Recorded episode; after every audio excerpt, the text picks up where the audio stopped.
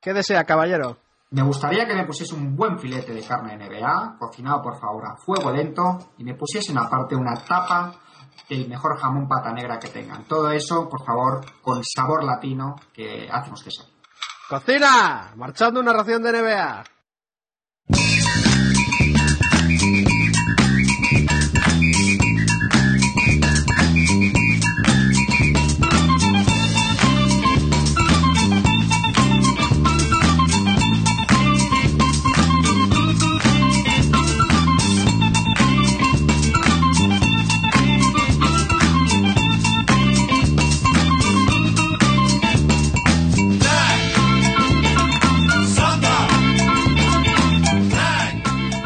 Bienvenidos a Ración de NBA, episodio número 185, donde solo hablamos de baloncesto, somos independientes y no nos casamos con nadie. Donde repasamos el papel protagonista de los hispanos en la NBA. Yo soy Javier y mi compañero Chechu, como siempre, va a presentar el menú del día, pero antes, también como siempre, recordaros que podéis mandar sugerencias y comentarios a través de nuestro correo electrónico comentarios arroba y que podéis descargar este podcast por iTunes, por iBox, por nuestra página web, además de nuestra web asociada, somosnba.com y muchos otros sitios. Chechu, ¿Qué le vamos a poner hoy? Programa cargado, me imagino. Como siempre, muy buenas, chavales, eh, muy buenas amantes del baloncesto. La espera ha terminado. No porque comience la temporada, que falta poquito, sino porque hemos vuelto. Eh, tres semanas y nosotros os deben haber hecho duras. A nosotros también, ¿para qué lo vamos a negar? Y estamos, volvemos hoy con más fuerzas que nunca para eh, seguir con nuestro serial veraniego, otoñal, casi casi navideño, eh, si nos estiramos un poquito más. Pero hay que hablar de los últimos equipos que nos quedan. Hoy, dos equipos de la conferencia oeste, Phoenix Suns, Sacramento Kings, con la ayuda de, por supuesto, como siempre, para no perder la costumbre de un invitado, Pepe González. Tendremos también píldora. Eh, en este caso, versará sobre LeBron James los playoffs del 2007. Tenemos Fast Food, eh, en este caso sobre Chuck Daly. Tenemos Café Villa, tenemos un montón de comentarios, supongo. Y las noticias con un tinte un poco más serio que los que nos suele traer Javi, porque eh, me voy a poner yo a los mandos de esa parte del programa. Así que eh, no. Vamos a hablar de, de, lo último de Budenholzer. No, no voy a hablar de Budenholzer, eh, pero hablaremos de, de, cosas importantes. Así que sin más, nos abrochamos los cinturones y va a comenzar como siempre el partido. Así que nos vamos directamente al serial veraniego para hablar de Phoenix y para hablar de Sacramento. Ración de NBA, marchando.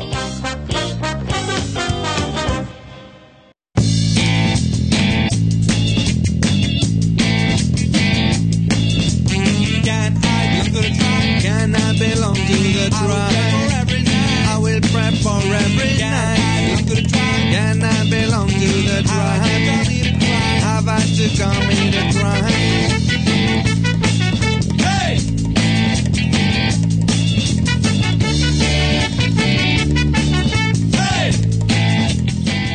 Empezamos el serial veraniego de nuevo, empezamos con uh, los Sacramento Kings, eh, empezamos de Sacramento, en la capital del estado, del gran estado de California, y tenemos con nosotros hoy a, Pepe González que, que, nos va a hablar de los Kings. Eh, nos tendrá que recordar también por qué es aficionado de los Kings, porque es una pregunta siempre interesante y más aún en casos como, como el de los Kings, ¿no? Que, que, a veces es difícil entenderlo, aunque creemos que probablemente se remonte a la época de, de Stojakovic y Weber, etcétera, ¿no? Uh, Pepe, bienvenido.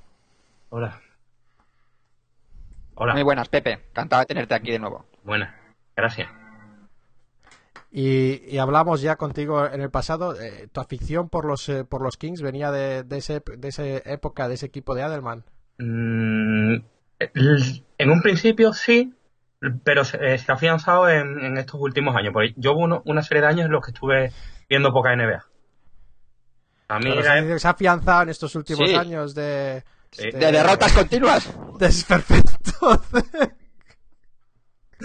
Perdona, no, no, no, te estamos, no nos estamos eh, metiendo yo, contigo. Sí, o sea, yo, yo, soy seguidor, yo, soy seguidor, de los Hawks, vamos a ver. Es como tuvimos, tuvimos el oyente que, que dijo que prefería a, a, a los Charlotte, uh, ¿no? a los Bobcats que, que, a los Hornets, ¿no? Por, por su historia reciente. Que o sea, que hay para todo lo gusto, ¿no? Esto es como cuando preguntamos por la comida favorita, que nos llega el jamón con nocilla o que sea y cosas de esas. Así que lo entendemos, pero ¿qué es lo que más te atrae de la disfunción que hemos visto en los últimos años en los Kings. No, es que por ejemplo, es que siempre ha sido un equipo que me ha, diverti- me ha divertido bastante, incluso en la época de, de Kevin Martin.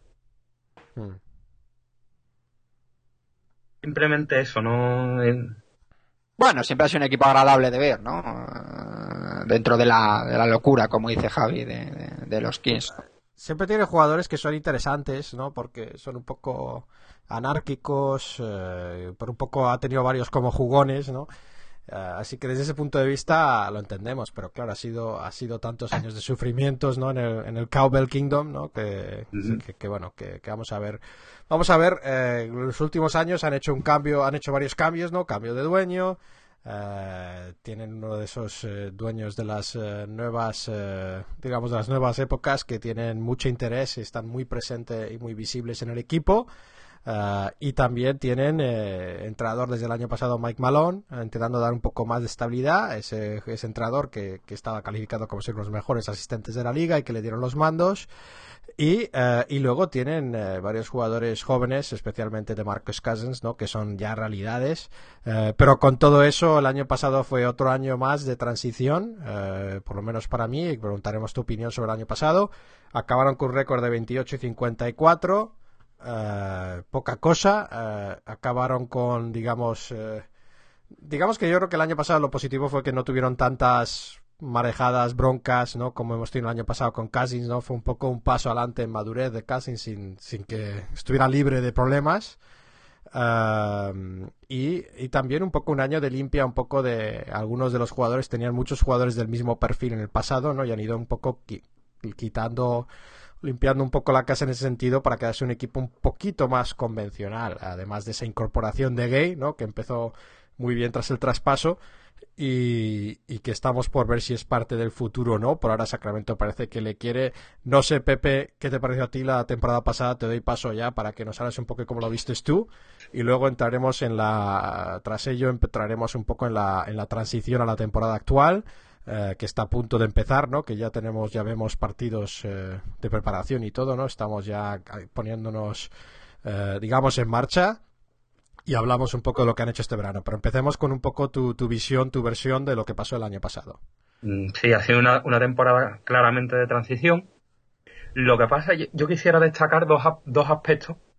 Uno, que es que cuan- eh, tras el traspaso de Rudy Gay, con- eh, en los partidos que pudieron, que pudieron jugar los tres, es decir, de Marcus Cousins, eh, Ru- eh, Rudy y, e Isaiah Thomas, durante un tramo de la temporada, hasta el- an- antes del tanqueo final, se, se rondó el 60% de victorias con los tres juntos en pista. Y al final de temporada fue sobre el 50%. Y lo O otro sea, que el balance desde que llegó Rudy Gay, en total, el balance No, es pero- como 50. Cuando pero- cuando coinciden. pero- Sí, sí. Exactamente. Ujú. Bueno, Y- eso ya no se va a dar este próximo año, pero está bien. No, y, y el otro es que eh, se, han hecho la- el, se ha hecho el mismo número de, de victorias que la temporada pasada, pero tan- tanqueando. La anterior fue sin tanquear. No sé si me explico. Sí, sí, Sí, o han sea, tenido el mismo récord. porque, porque no. intentaron perder a posta y aún así quedaron mejor que la No, temporada pasada. No, eh, que, va- el- que, que- que- que- que aunque, haya, aunque haya habido el mismo número de victorias, yo creo que había una, una evidente mejoría en el juego. Y no soy el único que, lo, que, lo pi- que así lo piensa. Mm, mm, he, he leído muchos comentarios sobre ello. Sí, que podían haber tenido un número de victorias mayor eh, realmente si se hubiesen estado jugando algo, ¿no? La, la cuestión es que, que teniendo el mismo récord que el año anterior, eh, el año anterior eh, como que compitieron hasta el final y en este se dejaron llevar, ¿no? Es lo que... O sea, o sea que tú, desde luego, me gusta, estás quedándote con algunos aspectos positivos de, de esperanza, ¿no? Para, para el futuro de este equipo, un equipo que, que sí, que hizo muy mala temporada en cuanto a récord, pero vamos, un poco más en línea, en línea con las temporadas anteriores, pero que tú ves esos, esos brotes verdes, llamémoslos, de esperanza Vamos, de, de cara hecho, al futuro. yo he hecho, yo he mirado much- muy- he mirado muchísimas estadísticas del, del equipo, pero dividiéndola por tramos. Ah, Y, y eso es lo, que he visto, vamos, incluso en, en- el mes posterior al, al All-Star, mes, perdón, mes y medio posterior al All-Star, eh, en rating defensivo, que, le- que la defensa era uno, de, los, de los mayores defectos de- del equipo, estaba el 15. El equipo estaba el 15. Y an- Mm, que verá, eh, y el equipo ah, mm, venía de estar entre los tres peores defensivamente. Sí, en, cuanto al cómputo global de la temporada, los dos, las dos estadísticas que hablan para mí un poco de mala defensa, una es que eran último en, bueno, uno de ellos por lo menos era En mala tiro- defensa de tres, ¿no? Exactamente. De gran porcentaje tiro de tres de los contrarios y la otra es que es que hacían muchas faltas, ¿no? Daban muchos tiros libres al de- rival. en, los tiros, en los triples, aparte de, no solo era el porcentaje, era el número de triples que le tiraban. Sí. Eso es que alguno no quería salir tampoco de la zona No, no, no, no, no. pick and roll y etcétera también. No, Pero aparte eh, también en la estrategia. mm, verá, la, la de- mm, mm, el problema claramente era la, la defensa exterior, no, no por dentro. Y entonces tú ves a Mike Malone, la has visto esta temporada, has dicho que, que estás viendo que aporte cosas positivas. Hombre, Eh, verá, la, la, la defensa, la- él, él cuando llegó, dijo, primero defensa, después rebote y ya después ataque. La defensa la ha mejorado, el rebote. El, eh, al final, en el- la segunda parte de la temporada, el equipo fue el mejor en rebote. También, ya, eh, lo que queda es mejorar el ataque. Que en un- en a principio de temporada el ataque, el ataque no estaba tan mal. El aspecto de, en cuanto a, a per- a asistencias y a pérdidas de balón y, y a- y al ratio de ambas, Mm. está bastante bien. Lo que pasa es, claro, ya con el, el traspaso de, de Gravis, mm, la cosa cambió. Sí, bueno, sí, sois. Y, sí, otras cosas sí. eh, Por ejemplo, el último equipo en cuanto a asistencias, ¿no? Eh, que también habla un poco el perfil de, de bases y tipo de jugadores que teníais, eh, sobre todo exteriores el año pasado. Pero, pero eso es lo que nos encanta, tener a gente aquí como, como Pepe que nos puede un poco entrar en, en, en- en tema de dentro de la temporada, poder ver un poco pues, eh, pues lo bueno y lo malo, digamos, desde la más cercanía, ¿no? Porque nosotros lo vemos desde lejos. Eh, sobre todo equipos como los Kings que no son, digamos, de, de nuestra lista de tres o cuatro o cinco top de, League Pass para ver. Eh, y claro, desde la lejanía lo que parece es otra temporada en la que ha habido menos marejada, pero tampoco veía yo una progresión muy, muy evidente, aparte de, digamos, de eso, pues de un poco limpiar un poco la casa, tener un po- equipo un poco más, un poco más convencional. Eh, pero muy bien, eh, si quieres pasamos a, a esta temporada. Mm, sí, voy a dar ¿O quieres un- dejar algo más? Sí, un sí, último adelante. apunte, verás, pero eh, me aparte me sirve para enlazar. Eh, mm, mira, el... Vamos a ver, a ver si lo, lo encuentro. Eh, los Kings fueron el de los, de los peores, de los dos peores equipos en cuanto a pases por minuto. Solo los Warriors fueron peores, pero lo- los Warriors te- eh, juegan un ritmo más alto. Con lo cual el, cómputo eh, quizás sea peor el, el de los Kings. El cómputo, el cómputo total. Y en eso era especialmente malo Isaiah Thomas. Sí, mm, si queréis el artículo lo puedo pasar. Mm, Isaiah Thomas, eh, vamos a ver, para que os hagáis una idea. Eh, los Kings pasaban como 14 veces el balón por minuto. Eh, los Spurs, que eran los mejores, 18 más de 18. Isaías solo lo hacían 7. Y Cousins, el jugador franquicia, en 18. Eh, si quieres puedo comparar a, a Thomas con otros eh, eh, jugadores en su misma posi- posición. Darren Collison 11 y media. Que era el mejor. Pero por ejemplo, mm, Stephen Curry también pasaba más.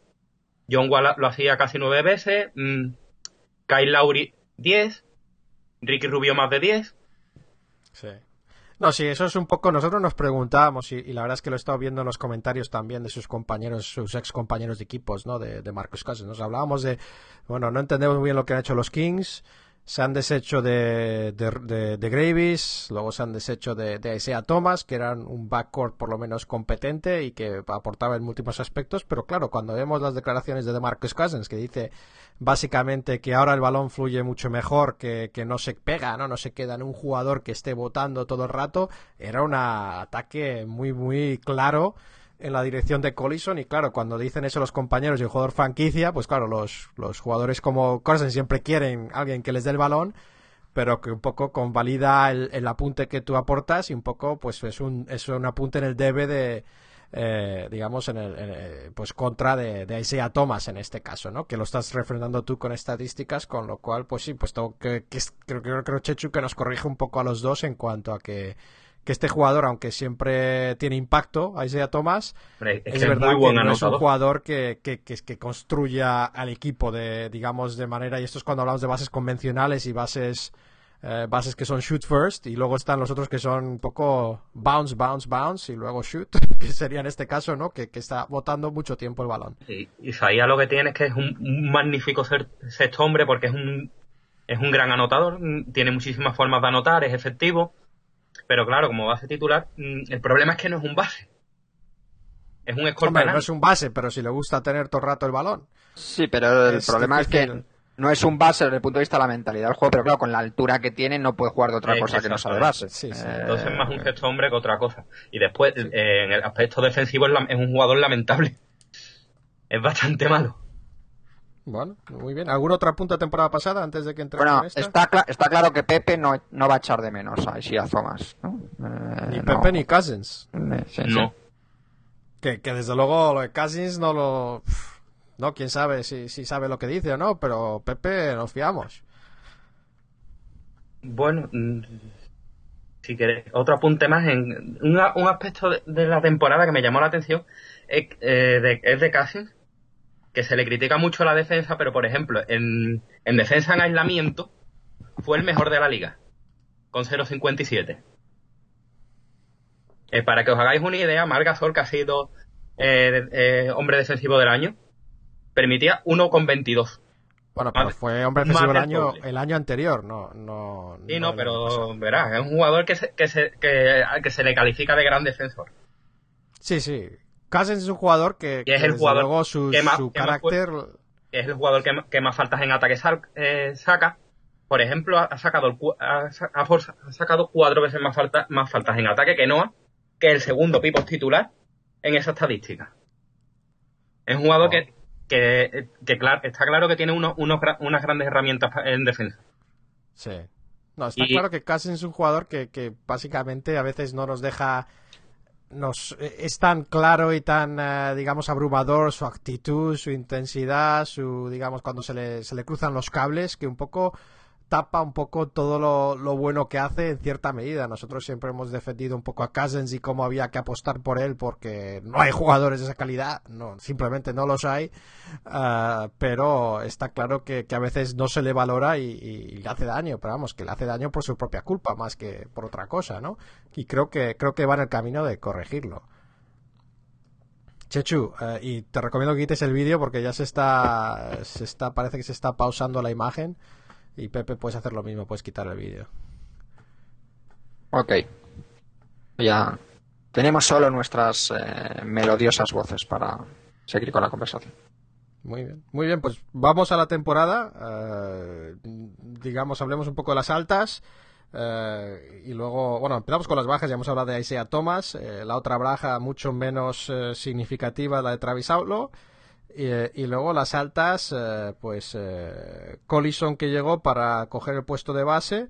Sessions, casi una incorporación de base suplente, se espera, eh, pues bastante reciente, bueno, bonito y barato. Y luego, pues el rookie Nick Stauskas y dos complementos como Ryan Hollis, que nos llega a los Clippers, y, y, y Cashby, que vuelve un poco a, a casa, ¿no? A su, a su equipo de, de su temporada rookie. No sé qué te parecen, cómo valoras, ya hemos oído tu valoración de la baja de, de Isaiah Thomas. ¿Cómo valoras las altas? ¿Qué podemos esperar de, estas incorporaciones? ¿Cuáles te, ¿Cuáles te ilusionan y cuáles, cuáles te preocupan? Mm, preocuparme realmente no, no me preocupa ninguna. Qui- quizás de, con, en el caso de, de, de Collison eh, preferiría un jugador de más nivel. Pero no es un jugador que, que tenga poco nivel y parece que se ajusta bien a lo que quieren. Ellos, eh, mm, por lo, yo por lo que he visto, por lo que, por lo que he leído, por lo por lo que he visto en estadísticas, te- eh, interpreto que ellos saben, saben lo que quieren. El front, el front office sabe, sabe lo que quiere y entonces mm, Collison parece que se ajusta bien a las necesidades del equipo. Y con jugadores de, de ese nivel real- realmente es lo más importante. Mm, Sí, sí, lo de, lo de Collison para a mí no, a mí me pareció y creo que a Checho a ti también un poco pues pues que es un, un poco sorprendente en cuanto a que no es un base que haya cumplido como titular, ahora tendrá otra, otra oportunidad más, pero que tampoco es un perfil tan distinto de Isaiah Thomas en cuanto a, a que es un jugador que es más apto para salir banquillo y dominar el balón y digamos hacer jugadas de uno contra cuatro, uno contra tres. Eh, no es tampoco, no le he visto yo de distribuidor nato tampoco, ¿no? Parece Pero- que por ahora en pretemporada está gustando bastante, Sí, pero, Pero, la- pero las que no es el no no es no es un jugador de estos que, que pues eso que vaya a ser cambiar radicalmente respecto a Isaiah Thomas No, lo que ocurre es que las, la- las estadísticas dicen que es un jugador que pasa mucho. Y eso me eh, mm, sirve para dar más, más fluidez a la, a la circulación del balón, que es lo que ellos quieren. Ellos quieren instalar un, un ritmo, un ritmo de juego muy alto. sí para eso sí que sirve para eso desde luego sirve porque es un jugador eléctrico es, Y- es rapidísimo Y pasa mucho y, y, de- y después defiende bien. sí no la verdad es que es buen defensor muy bien pues eh, pues bienvenido a a, Collison y luego pues su suplente Sessions que para ahora también lo está haciendo muy bien y, y Stauskas este rookie que ya la hemos visto en una foto, bueno, la ha sacado Cousins en una foto contando su dinero, haciendo fotos de su propio dinero en, en efectivo, ¿no? Lo cual me preocupa un poco su cabeza ya, eh, sobre todo en un equipo que no tiene tanto, digamos, tantos veteranos, aunque tiene, desde luego tiene a Landry que, que es un gran veterano. Eh, no sé qué te parece Stauskas por ahora, ha tenido varias declaraciones un poco altisonantes. Eh, parece que ego no le falta a este chico. Mm, Vamos a, a mí es un jugador que me gusta mucho. Yo, del, eh, del mismo modo que, el año pasado dije, dije con Marlemore que, que le oía inconsistente, que tenía destellos, pero le, le faltaba muchísima consistencia, algo que ha confirmado esta temporada. De Stauskas, de Stauskas sí digo que me gusta. Mm, a ver, mm, mm, ¿cómo digo? es un tirador que es realmente bueno. Mm, Pero de, lo- de los buenos de verdad. Pero, eh, y además de eso tiene, mm, tiene muchas más cosas. Eh, sabe, mm, sa- él, realmente sabe jugar. Puede distribuir, es muy inteligente, físicamente es muchísimo mejor de lo que se dice. Me, seguramente eh, tenga problemas en defensa, sobre, sobre todo en, en sus primeras temporadas. Pero al ser inteligente, mm, puede de- a- con el tiempo acabará disimulándolo. Mm, mm, para que os hagáis un- una idea, a él se la- es- de él se dice que físicamente es muy malo. Yo, sin embargo, lo que hice fue eh, mirar los, resu- los resultados de eh, físicos previos al draft. Sí, del Está en el-. Exactamente, está- es- están en la página web de la NBA. Comparándolos con eh, eh, Terren Ross, eh, Clay Thompson, Danny Green, eh, Jeremy Butler, eh, Glenn Rice Jr., eh, Gordon Hayward y The Rose. Y no, y, y no salía mal, comparativamente. Salto vertical, Mm, eh, las dos medidas, uno creo que era 29,5 y el otro 35 algo. Bueno, era un test, era un test. Y es que Pepe está en todo, nos tiene todos los números listos. No vale, No, no, ese- vale, ese- no, no vale tenía, ese de preparado. memoria. No, no vale, claro, nos tiras un montón de datos que, que esperemos que sean todos ciertos, pero los No, demás la- pueden la- hacer un estropicio. Y, y sabemos que, Bueno, lo- además, que lo que yo decía de me- la confianza, a mí, sinceramente, me gusta gente un poco más muestra por lo general, pero en cuanto al básquet y llegar como un jugador a la NBA, sabemos que la confianza en uno mismo es, eh, es muy, muy importante para el, para el futuro y desde luego a este jugador no le falta. Yo todavía no lo he visto. Eh, estaba viendo hoy un poco el partido de, de pretemporada de este de Eh, pues, contra los Nets. eh, Nets Kings. Eh, pero, pero vamos, eh, por ahora te está gustando. Mm, Sí, vamos, este partido no le ha salido bien, pero en, lo- en los, otros dos, mm, lo, lo, primer- lo primero que hizo en cada uno fue tirar dos triples de- eh, y meterlo. Incluso en el segundo, el segundo triple fue con, con, con un adicional. Muy bien. Bueno, pues vamos, entonces, ¿cómo nos va a quedar la rotación para este año? ¿no? Que es una pregunta que yo siempre hago, que Checho a veces no le da, no le da la suficiente importancia porque, porque Checho es de Atlanta y no han tenido mucha rotación. Pero, pero ¿qué, queda? ¿Quiénes van a ser los titulares? ¿Quiénes van a ser los suplentes que entren en la rotación? Mm, El, el, base titular parece claro que va a ser Collison, su suplente eh, Ramón Cesio. Eh, probablemente Ramón juegue algún, en- pueda jugar en algún momento de, esco- de escolta. El, Pero no es buen tirador tampoco.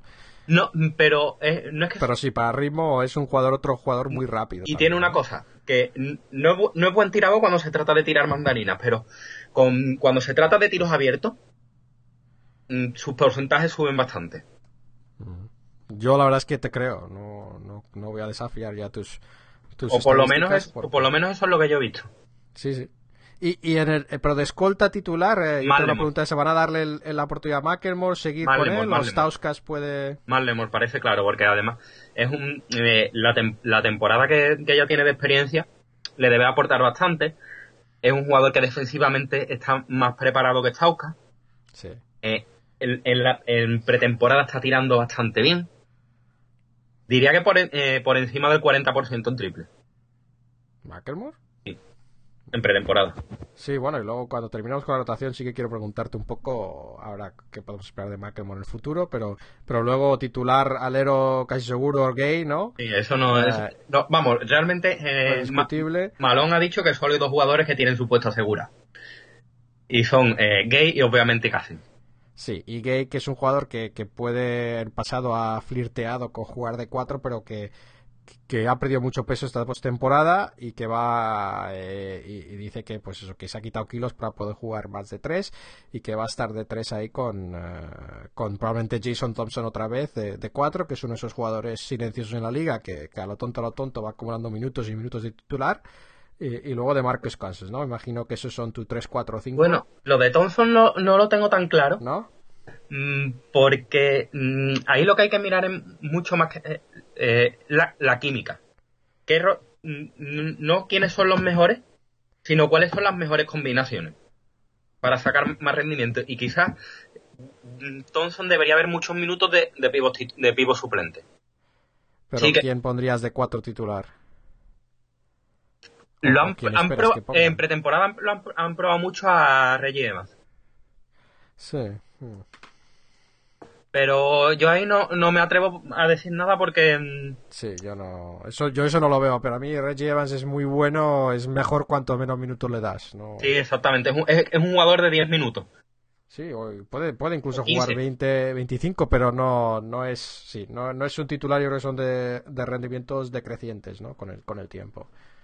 Y lo que eso es lo que no sé. Y aparte, mm, ellos es que quieren ha- hacer un, movi- un movimiento, en, un traspaso en, en especialmente para esa posición. Entonces, bueno, y, y tienen a Landry ahí también, que, Y Land- que bien vuelve, ¿no? No Y- sé cómo, cómo esperáis que vuelva. ¿Está jugando en pretemporada o no? sí, mm, no, mm, tampoco ha tenido demasiados minutos, pero no, no ha estado mal. De Landry sabemos que es un, un buen jugador, sobre todo desde el banquillo.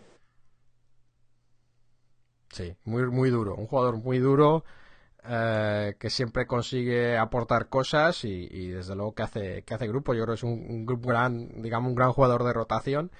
Eh, pero bueno, o sea, tenemos ahí tus, tus dudas y luego, pues, eh, o tus, o, o tu- tu- lo que tú esperas, Sessions, eso, pues, saliendo del banquillo, pero jugando algunos minutos con Collison.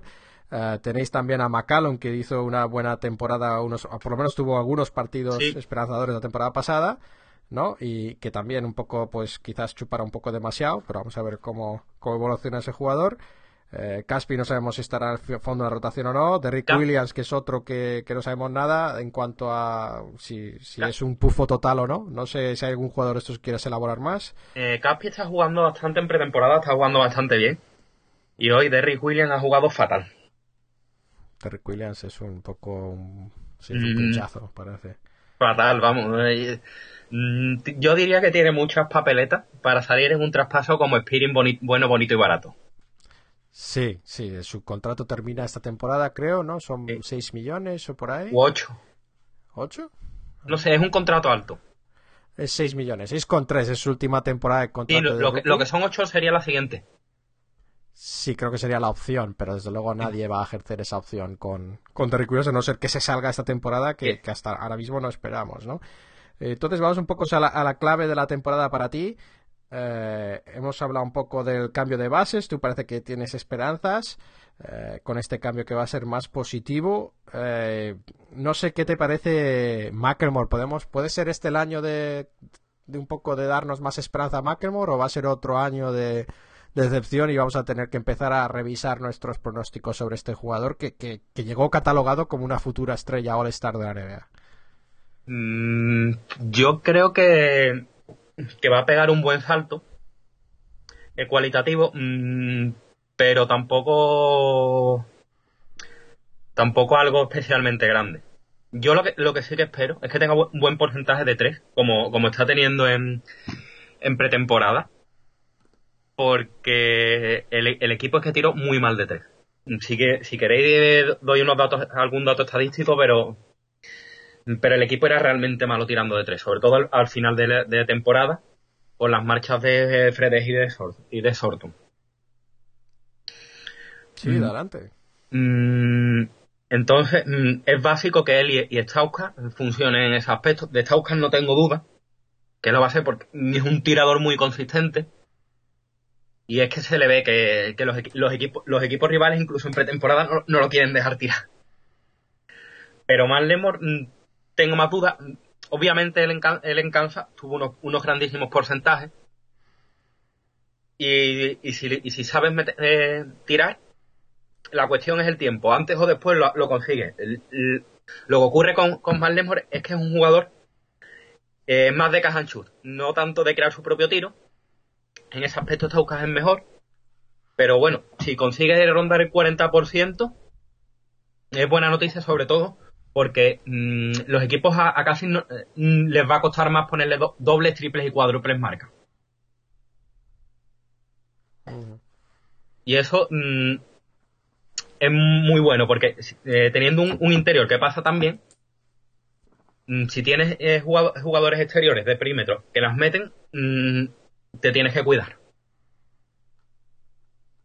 Por ahí, eh, yo creo que la, los dos puntos, los tres puntos principales de, mejora son el tiro, que va a depender mucho de la, rota, de la rotación de balón, la defensa, y después la dirección, es decir, lo que son las pérdidas de balón y, y la circulación del balón. O sea que vamos, un poco todo. Efectivamente. sí.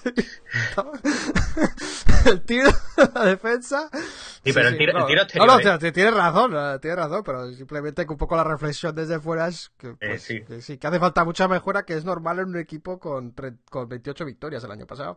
Uh, muy bien, uh, y estamos con los salarios, parece que no hay problema, están en con unos 71 por ahí. Uh, esta temporada yo creo ya han acabado el trabajo y les queda un poco la temporada que viene en verano, pues la pregunta va a ser aquí la renovación de, de Gay, eh, ¿no? Porque vemos eh, sí, si, si renovan o no, por ahora que parecía que querían mantenerle en el equipo, pero vamos a ver qué temporada tiene y, y qué, qué, qué, contrato firma Rudy Gay. Eh, y luego, pues, qué hacer con Derrick Williams, como dices tú, creo que o lo traspasarán o, o le, sí. le, le, dejarán ir para tener más salario. No, y el verano que viene tendrán todavía dinero para poder acometer algún fichaje, si es que pueden atraer a algún agente libre a, a, Sacramento, pues ahí estarán, ¿no? No sé si tienes algún otro comentario, podemos pasar los yo, pronósticos. Yo creo que, mmm, que lo traspasarán, vamos, ellos han intentado este verano el traspaso por Joe Smith.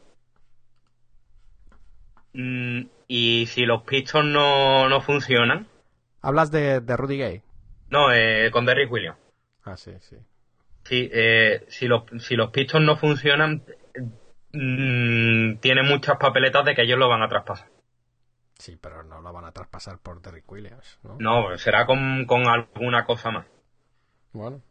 Mm, bueno pues, eh... Es un caso el, que tiene, eh, me refiero que tiene la misma pinta que el, el caso de, de Smith tiene la misma pinta que el, que el de Rudy Gay si es que los Pistons no funcionan. Digo, eh, mmm, que lo van a, si no funcionan, lo van a tener que traspasar, aunque sea su mejor jugador. Porque su, apuesta, su apuesta es Drummond y parece que, que, que, a Monroe lo quieren. Y claro. Bueno, parece que a Monroe lo quieren, pero no le querían ofrecer suficiente dinero para que renovara en principio. Parece que Monroe quiere salir al mercado, gente libre quiera, quiera o no, pero vamos, eso es para el programa de, de los Pistons.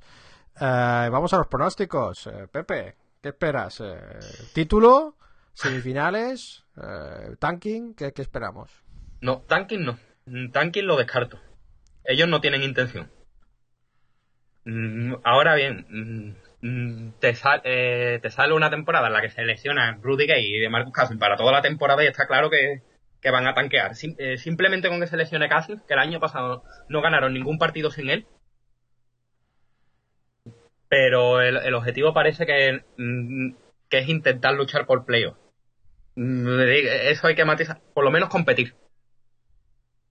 Ser un equipo competitivo. mm, entonces, claro, eh, hacer un pronóstico me parece muy complicado porque ellos van a intentar hacer un movimiento. no hay muchas incógnitas.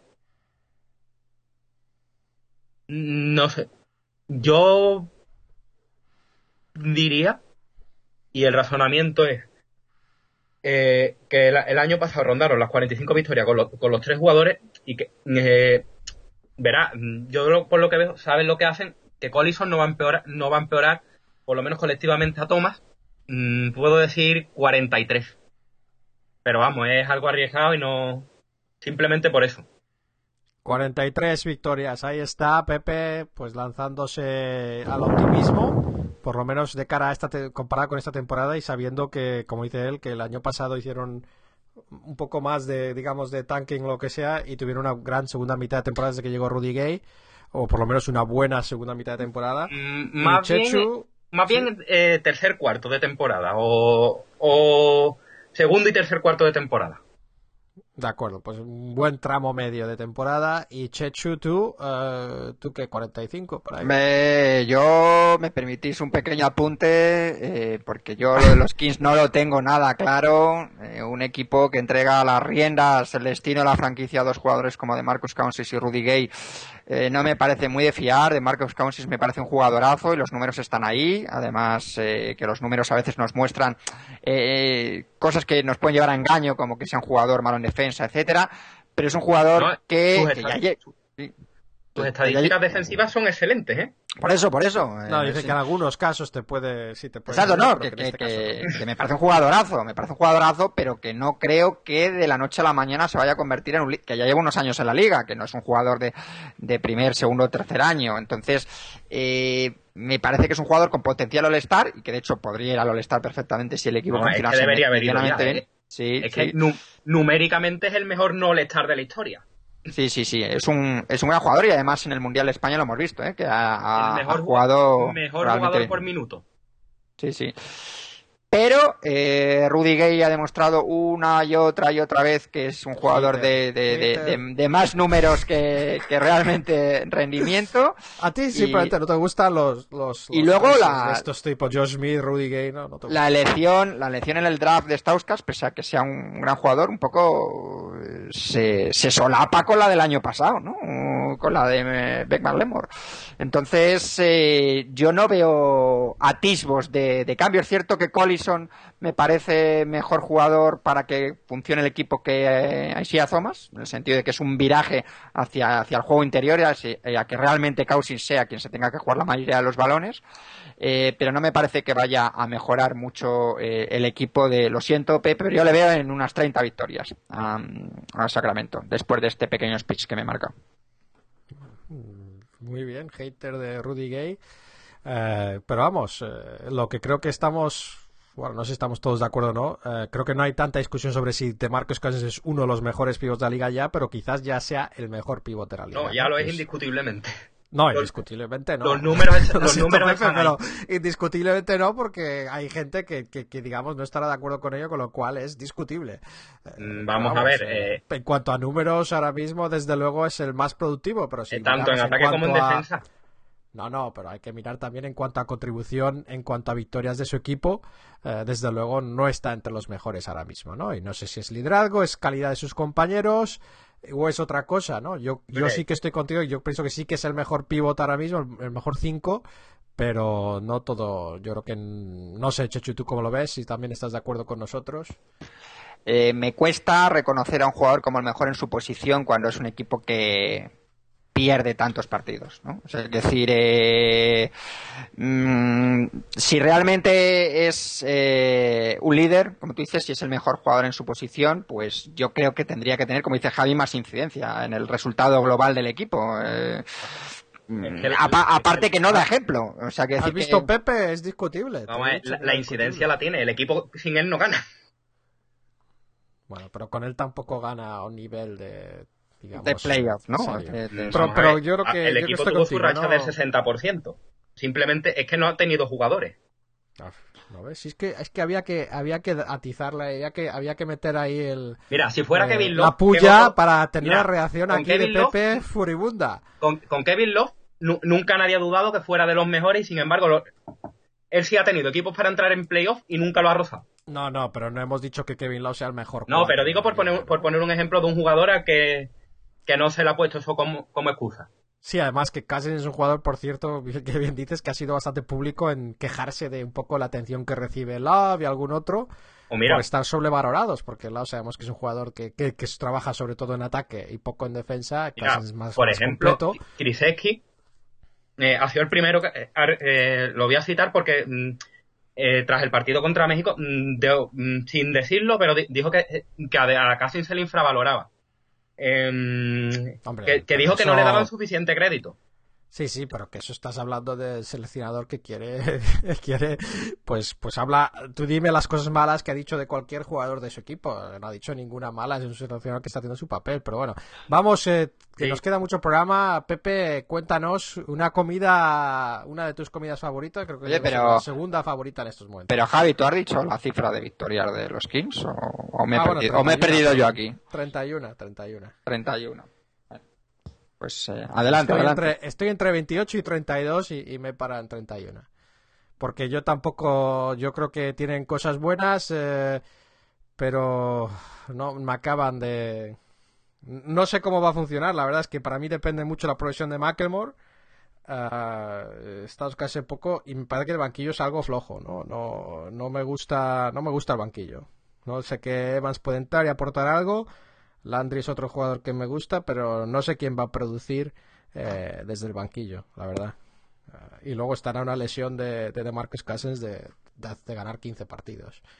Y menos. Eh, Sí, sí. Pero vamos, yo, yo, yo lo veo difícil, pero, pero bueno, puede ser una temporada interesante para ver si se transforma, yo creo, en un equipo serio. Eh, me refiero a un equipo, pues eso, como hemos dicho, más, un poco más tradicional en cuanto a, en cuanto a ser menos anárquico, con movimiento de balón, con, pues, pues quizás imprimiendo más, más ritmo al partido y de- jugando de dentro a fuera. O siguen siendo un equipo un poco más anárquico con, con jugadores, digamos, haciendo el mismo rol y no estar bien organizados. Y eso es lo que me interesa a mí de ver de Mike Malone.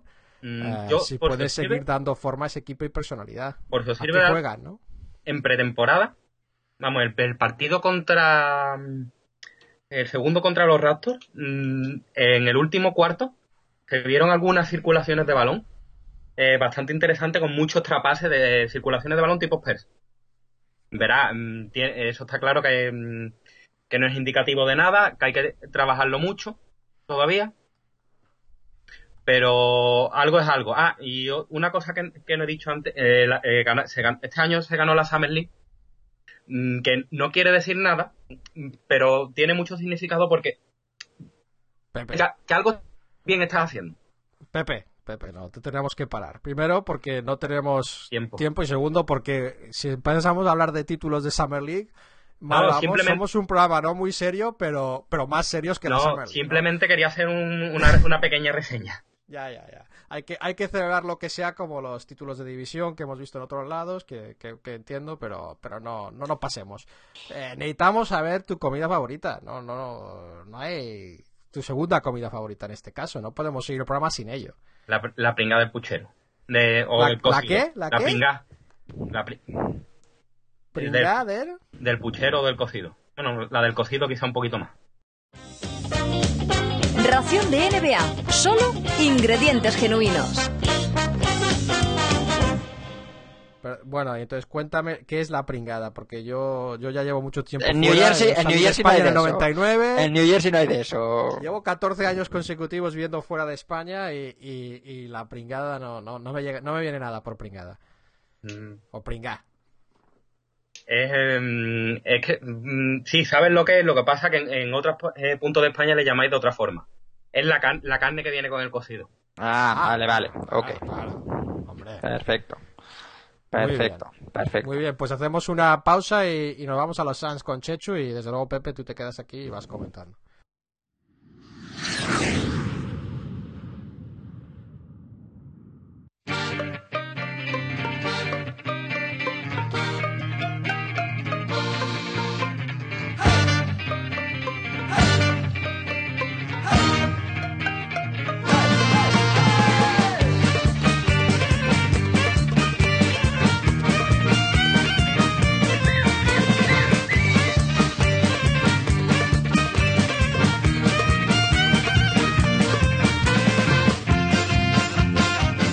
Bueno, pues ya estamos aquí en, en Arizona eh, para hablar de Phoenix Suns. Eh, tú, me, me suena, Javi, que tú has estado en el pabellón de los Suns, o me sonaba que lo habías comentado en alguna ocasión. Sí, Eh, sí, viene un playoff contra, contra los Lakers. sí, está bien, ¿no? El pabellón y tal, bien. Está fenomenal, está ahí en la ciudad, eh, está muy bien. O sea, no está perdido en mitad del desierto, como nos imaginamos. Phoenix, Phoenix es un sitio fantástico, esa zona de, de Phoenix, eh, Scottsdale y tal. eh, sí, no, o sea, necesitas mucho aire acondicionado en verano porque sí que es el desierto en cuanto a calor seco, pero, pero vamos, y hay movida, hay marcha porque está la universidad ahí. Eh, hay colas para entrar en los bares. o sea, eso, es eso para de nosotros ya no es una, ya no es algo que te- tenemos que tener en cuenta, ¿no? Lo de la marcha Fui a los hace sitios. años, Chechu, Sí, fui fue hace hace años, años. fue hace años. Bueno, pues hablamos de Antes este, de, antes de, de tener la niña, ¿no? Bueno, pues hablamos de este último año, hablamos de este último año de Phoenix Suns, eh, pues probablemente el equipo eh, en el que haya mayor diferencia eh, esta última temporada entre los pronósticos de principio de temporada y el resultado final. Yo no, no me he puesto a oír lo que hablamos en serie veraniego del- del año pasado, pero seguramente les pondríamos por los suelos Puedo, lo voy mirando. Pero sí. porque Ya, porque yo creo que hablábamos de tanking a lo Sí, sí, bestia. y creo que ellos mismos pensaban Sí, que, que sí, era tanking, pero les salió fenomenal. los eh, eran un poco los Sixers del oeste, porque tenían una plantilla eh, realmente muy justita de calidad, tenían un entrenador novato, Jeff Hornacek, eh, con las consiguientes sospechas, y encima para más Inri, poco antes de empezar la temporada, se quitaron en medio a, eh, a Martin Gortat, a Kendall Malsar y a San Nombrado, que los enviaron a, eh, a Washington, ¿no? Entonces, lo que era un poco una declaración de intenciones sobre lo que se avecinaba. Eh, además, su fichaje estrella, Eric Bledsoe, eh, que venía de, de los Clippers, se ha perdido prácticamente la mitad de la temporada por problemas físicos. Sí. Y, y, y aún así, en, en- en un equipo de estas características, dices, bueno, pues el rookie va a jugar muchos minutos, ya que le den, que le den cancha al rookie, eh, pues no sé, pues estilo Ladipo este año en Orlando, eh, en un equipo, o Michael Carter Williams, pero es que su número, su elección número 5 del draft, que fue el ucraniano Alex Len, tampoco ha jugado apenas, porque ha tenido también diversos problemas físicos, se, ha perdido muchos partidos y en los que ha estado realmente no, no ha hecho honor a ese número 5 del draft porque ha estado promediando solamente eh, dos puntos. Chechu, tengo, tengo aquí los números. ¿Qué Eh, te los nos- he localizado. ¿Qué nos dicen los números? No, El año pasado dijimos 22 victorias, dijiste tú. Yo dije 23 y Luis Fernando, que, que estuvo con nosotros en el programa, porque hablábamos de los Celtics también, 23. Bueno, pues han hecho Y los 40 Kings dijimos todos 35 el año pasado, Pepe incluido tú. Bueno, pues no, no ha estado tan, no ha estado tan, Acuerdo pues no ha estado- plenamente. no ha estado tan lejos, ¿no? Porque como dice EPP, entre que se han dejado llevar al final. Pero bueno, el caso de Phoenix 48-34. Es que han estado a un plis de plantarse en, en playoff, han plantado cara en toda una conferencia oeste. Fueron equipo de playoff durante buena parte de la temporada y se quedaron, ya digo, a una victoria de los Dallas Los Mavericks. últimos tres partidos, ¿no? Perdieron Sí, sí, sí, la plaza. Solo tres veces eh, en la historia un equipo con este balance eh, se había quedado fuera de playoff. Y dos de esas veces habían sido los Phoenix Suns. en el 70-71 y en el 71-72. ¿no? El otro caso me, me parece que fueron los Warriors hace, hace menos años. ¿no? Y además es que lo han hecho jugando un baloncesto, pues bueno, un baloncesto atractivo, un baloncesto rápido, con sus hombres altos abiertos, eh, tirando de fuera, con, con Gerald Green haciendo mates, con, con eh, Dragic eh, está- dando también ahí con los nudillos en las puertas del All-Star y de hecho ha sido el jugador más mejorado de la temporada, ¿no? Si se mira a un entrenador realmente por, por, por saber extraer el jugo de, de la plantilla que tiene, Hornacek, eh, la verdad es que se merece un sobresaliente y estuvo también ahí en la terna de entrenador del año que finalmente se llevó, eh, se llevó Popovich. Es que solamente... Hornacek, fu- Hornacek fue el gran, el gran triunfador de la temporada pasada, ¿no? De este luego. equipo. Desde luego, es que eh, Hornacek eh, y los Suns, para empezar, han hecho cambiar la estrategia de la franquicia. O sea, la estrategia de la franquicia no era esta. Entonces, eh, con este rendimiento... Digan lo que digan, ¿eh, Chechu? Porque hay alguno que dice que listo es McDonough y tal, el general manager, pero, pero sí, no traspasan nos a- engañemos. Él hablaba al principio de la temporada pasada de temporada de transición, Pero si eh, traspasan que a un poco código. eh, justo antes de empezar la temporada, yo me acuerdo de la, de, de la anécdota del año pasado que habían hecho el día polaco y, y Gortat le habían mandado, o sea, que decir, se quedaron sin, sin el polaco, ¿no? Eh, Martín Gortat que lo mandan para, para, para Washington.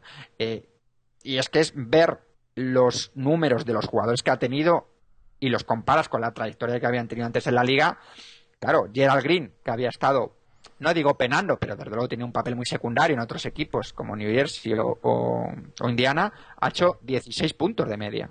Eh, luego eh, le han solucionado la vida a él y a su familia para los próximos, vamos, para, para toda su vida probablemente, a Channing Fry, que se ha ido a, a Orlando a, a, ganar una pasta, 11 puntos, 5 rebotes. PJ Tucker, pero PJ Tucker, mm, otro trotamundos de estos que, que, que, que, que le ha tocado la lotería, 9 puntos, 7 rebotes. Marquez Morris, 14 puntos, 6 rebotes. O sea que. Bradley. Eh, Planley, el, el que, que, parecía el, el, el, gemelo, ¿no? El hermano malo. El, hermano malo, exactamente. O sea que ahí hay una serie de jugadores que han salido todos muy, muy reforzados. Eh, la pena, bueno, pues es que no se hubiesen clasificado para playoff, pero desde luego la temporada de sobresaliente, de sobresaliente sin ninguna duda, porque si analizas, ya te digo, hombre por hombre cada plantilla la NBA, eh, la de Phoenix está a un nivel parecido al de, al de, al de Filadelfia. Lo que pasa es que, bueno, empezaron a ganar partidos y lo decimos también todos los años. Este tipo de equipos dependen mucho de los 20 primeros partidos, 30 primeros partidos. Si ellos se ven que van ganando partidos, pues la dinámica del equipo ya es, bueno, vamos a intentar ganar. Si esos primeros partidos los, los, los van perdiendo, pues eh, bajan los brazos eh, y ya está. Y bueno, pues eh, llega el verano, probablemente no ha habido grandes fichajes eh, ni grandes pérdidas. Lo más destacado en cuanto a, a bajas ha sido pues el citado ya Channing Fry, que se ha ido a Orlando a contar billetes, y Leandriño Barbosa, que se va a Golden State Warriors, pero que también había tenido un papel, ya decimos, secundario. El fichaje estelar, pues, y enlazamos con los Sacramento Kings, Isaiah Thomas, que le han firmado cuatro años, 28 millones, mm, viene de hacer 20.6 asistencias, aunque ya nos ha contado Pepe eh, que detrás de esos números eh, pues no es solo todo lo que reluce. Eh... Bueno, curioso porque, Chechu, un anécdota también que los Suns, aparte de ese juego tan vistoso, son el penúltimo equipo en asistencias por equipo y esa incorporación de Thomas no lo va, no no, lo va a aumentar. No lo va a mejorar, ¿no? No lo va a mejorar no lo va a mejorar. Y, y el otro gran fichaje, eh, sin duda, es la renovación de Eric Bledsoe, uno de los grandes culebrones del verano, que la verdad es que como hace tres semanas que no grabamos, Javi, no sé si ya nosotros hemos dado como noticia. No, es no, parte de la sección no. de noticias de hoy, pero vamos, cinco años, 70 millones. ¿no? Hablábamos de quién, quién iba, está el tema de Monroe y el tema de Bledsoe, y uno ha acabado pues eh, tomando el año de para ser agente libre total el año que viene que es Monroe y luego Bledsoe ha conseguido pues un contrato máximo que pocos pocos podíamos pensar que digamos que, que fuera lo adecuado en este momento no digamos visto su pagaje físico no que solo ha jugado 40 partidos el año pasado 40 y pico no Sí, y que, bueno, no, pese a que él pedía el máximo y no se lo han dado, pues 5 años, 70 millones. Bueno, es casi un pues máximo, está, ¿no? bastante, está bastante bien. Luego ha venido Anthony Oliver de, de Charlotte, 6 millones dos años. Y luego han fichado al hermano de Goran Dragic, ¿no? Eh, Feni se convierte en el primer equipo en la historia de la NBA en tener dos parejas de, de hermanos, ¿no? Los Dragic y los Morris. Mm, Zoran Dragic viene de Unicaja, lo hemos visto bastante este año, dos años, cuatro millones. Eso es un advanced touch, hecho. Eh, el que el que venga de no lo de no, los, dos, hermanos. dos parejas sí, el primer sí, equipo con dos parejas de hermanos en activo totalmente.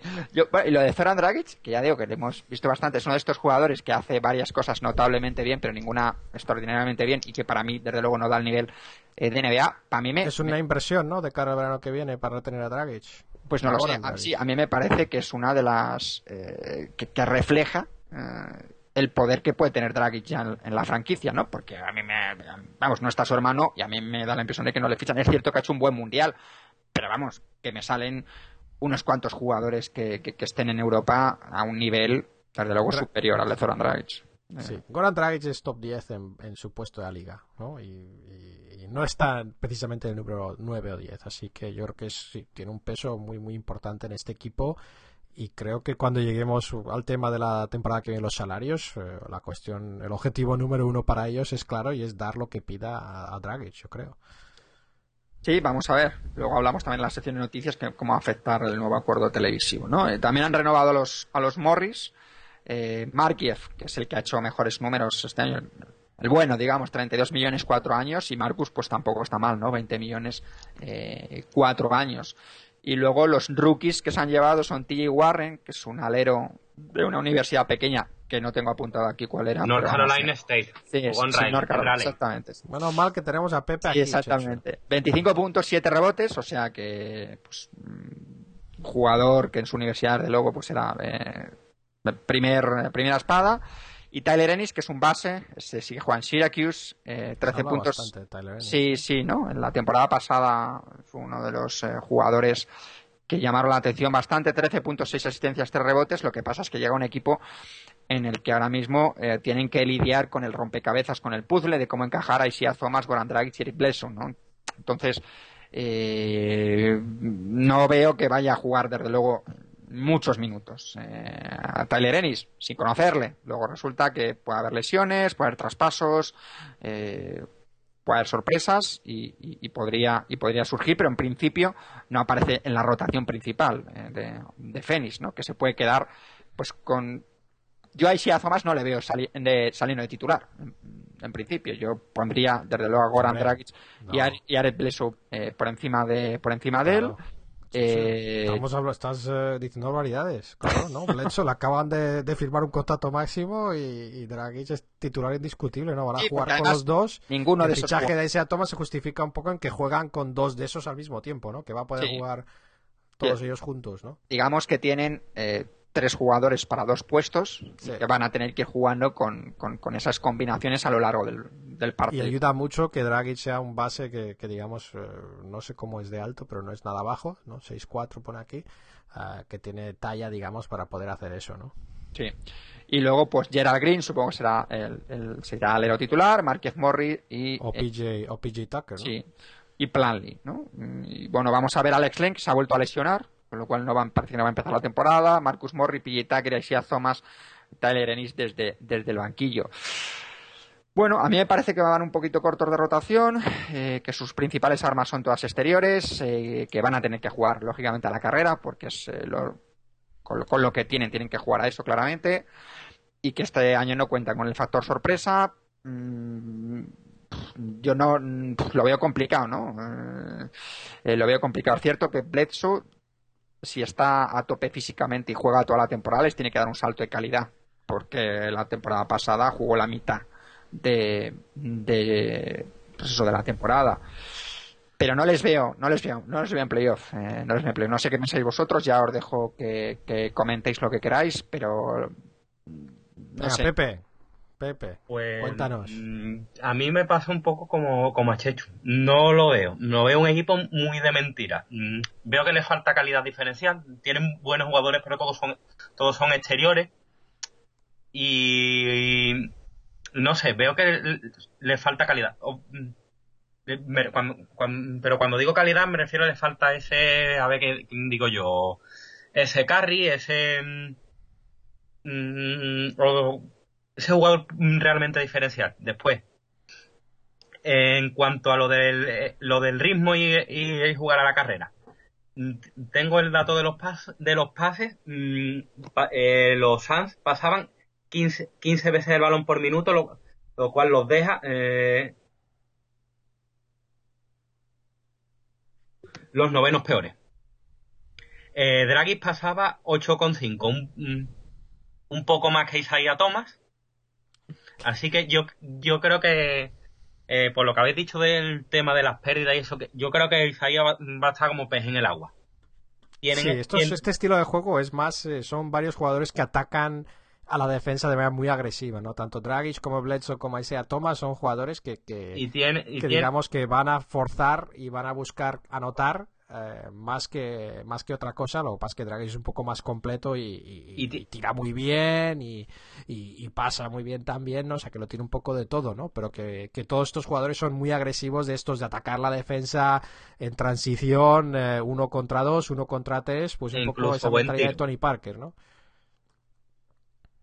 pero que no sé, yo que no confío mucho en ellos porque es que es- ese juego interior y mira que por ejemplo eh, el, el- el Marquis Morris es un jugador que me gusta pero está lejos de ser una estrella y no sé, eh, bueno eh, me parece un pivo suplente Alex Len yo tengo muy poquitas esperanzas en él Mm, mm, es un jugador que, que- que creo que tiene buenas buenas condiciones, lo que pasa que con tantas lesiones por estrés. Mm, Es un, es un jugador que llegó a la NBA con, pues siendo que era un top 5, top 6 o top 7 de Cinco. la liga del draft. era top Cinco, cinco, y- sí. Y, y sí, es un jugador que estamos ya pensando en pasar página. Todos esos, todos esos, jugadores altos eh, y blancos que fueron fichados el año pasado, los Zeller y tal, ¿no? Que empezamos a tener eh, un poco dudas de, de si alguna vez van a llegar a algo. No, yo Eh. con Selen no tengo tanta, no tengo tan, no tengo tantas dudas. No, este año no lo ha hecho Ha más hecho más cosas, ha hecho más, poco Y- más, pero ha hecho ya más cosas que, que, que Len que no le hemos visto hacer y nada. yo, yo creo que, que, su, que su primer año ha sido de adaptación. Yo mm, imagino que este año tendrá un saltito, pero bueno. Bueno, cuéntanos tu pronóstico, porque te vemos ahí negativo, pero Y- o pesimista, pero Y otra cosa, mm, en TJ Warren tengo mucha curiosidad porque no lo he visto. Pero todo lo que vi por números, no solo en cuanto a, a los puntos, sino en cuanto a estadísticas avanzadas, eran números espectaculares. Y no sé, en cuanto a pronóstico, mm, pues 38. Uf. O sea que, Pepe, eh, vamos a mirar eh, luz y taquígrafos aquí. Eh, nos has dicho 43 victorias para Sacramento y nos has dicho 38 para los Suns. Mm. Esa esa pringada lleva algún alucinógeno también o no porque estoy un poco preocupado Pepe yo te oigo con un criterio muy claro con muchos conocimientos pero esto es un poco de, de locos No sé, es lo que, es lo que pienso. no no no nos parece muy bien es simplemente digamos mantener un poco darte esa oportunidad para reflexionar por si acaso el último momento porque a mí me parece que que, que, que yo también, eh, yo pienso, yo veo un poco de bajada de los de los Suns, pues depende mucho del estado físico de Bledsoe y de Dragic, eh, pero tanto como a 38 y luego por debajo de los Kings eh, me queda lejos, ¿no? Pero bueno, habrá que ver cómo se juega la temporada, yo creo que sería un sorpresón si esto se da. Eh, yo veo, a mí me preocupa, eh, me preocupa un poco pues la, la baja de, de Fry, no creo que, a no ser que yo me haya perdido algo, no he visto que lo hayan repuesto bien. Fry volvió mejor de lo que esperábamos, jugando titular muchos minutos, y es un jugador que ayuda a abrir el juego. Sí, porque eh, tira muy pues bien. Con su tiro exterior, porque hace mucho pick and pop, ¿no? Porque tiene un, un lanzamiento muy rápido. Es un jugador que, que aporta en ese sentido, ah, sin ser un- una estrella ni mucho menos. Eh, y, y Plumlee, desde luego, es un jugador totalmente diferente que, pues, que te va a hacer un pick and- más bien pick and roll hacia la canasta y, y que va a poder, digamos, fajarse en, en defensa y en los rebotes más que, más que aportar, eh, digamos, construcción oportunidades. Con lo cual, yo creo que en ese, en ese apartado sí que va a tener un poco más de problemas. Eh, me preocupa, eh, me preocupa un poco este equipo y también les veo un poco fuera de, de playoff posiblemente. Lo que sí que veo es una bajada con 46 victorias en contra de las 48 este año. Que bueno, que estaría muy bien. Lo que sabemos es que una vez que tiene el balón, la presión que meten Dragic y Bledsoe, pues es enorme. Pero sí, yo creo que yo creo que en el oeste también hay que tener en cuenta que están los Pelicans que van a ser mejores y que hay otros equipos que van a empujar incluso más y, y no sé, yo, Los yo no va a depender mucho de cuántos partidos juegue Bledsoe, la verdad. Los, los Nuggets si están sanos. Los Nuggets van a, van a arañar algunas victorias, yo tampoco los, los puedo ver en playoffs, No, pero, desde no luego dudo. van a ser peleones. Porque lo- los, los Nuggets es un equipo que tiene de todo, pero no tiene de nada. Sí, sí, tiene mucha clase media, eh, jugadores buenos, pero... Y en cuanto a los Pelicans, mm, mm, tú dices, sí, van a mejorar. Pero es que mm, tiene muchos jugadores, mm, tienen muchos jugadores que no puedes apostar porque estén sanos. y Son jugadores importantes. Sí, sí, estamos hablando de los Gordon y... Y veremos, y veremos cómo.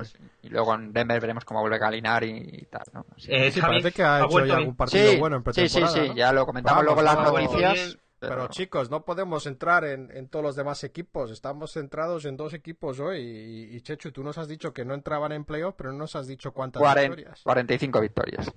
45. O sea que estamos un poco. Sí, también eh, un poco todos eh, más pesimistas. Pero, Chechu, no sé, tú tuviste que levantarte un momento. No sé si viste que Pepe les daba 38 victorias. Bueno, me parece que Pepe eh, viene Yo aquí le- a. Yo le he hecho una prueba psicológica y la ha pasado. Eh, pero tenía, estaba un poco preocupado al principio. Me parece bien que apueste por su equipo. Hay que tener esperanzas en estos momentos de- de- del año, ¿no? Si no es ahora, ¿cuándo? Sí, sí, no, desde luego, mientras que no seas un aficionado de los Sixers, yo creo que tener esperanzas es, es, lo- es justo. De- y, y de, y, de, y, de, y de esto, y de Minnesota. No, no, Minnesota va a ser esperanzas de ver un espectáculo. Que Minnesota, vamos a Bueno. hablar, no nos, no nos quites el- la de ilusión que vamos a hablar de la semana que viene. Pero de victorias me parece a mí. Ya, no, no. Bueno, veremos, Ya. veremos, veremos, veremos cómo, cómo responden los, los Wolves. Así que bueno, pues eh, yo creo que damos eh, por cerrado el serial veraniego hoy. Y Pepe, muchísimas gracias por estar con nosotros, eh, por defender, gracias, Pepe. por defender con esa pasión a tus Kings. Y, a- y hemos además visto estamos- más pasión cuando le hemos metido caña, ¿no? A los Kings, cuando hemos visto más, eh, más pasión e intensidad. Nos ha Es lo que nos gusta, es lo que nos gusta y para eso estamos aquí, para tener disparidad de opiniones, que si no sería todo pues un coñazo. Muy aburrido. Así que exactamente.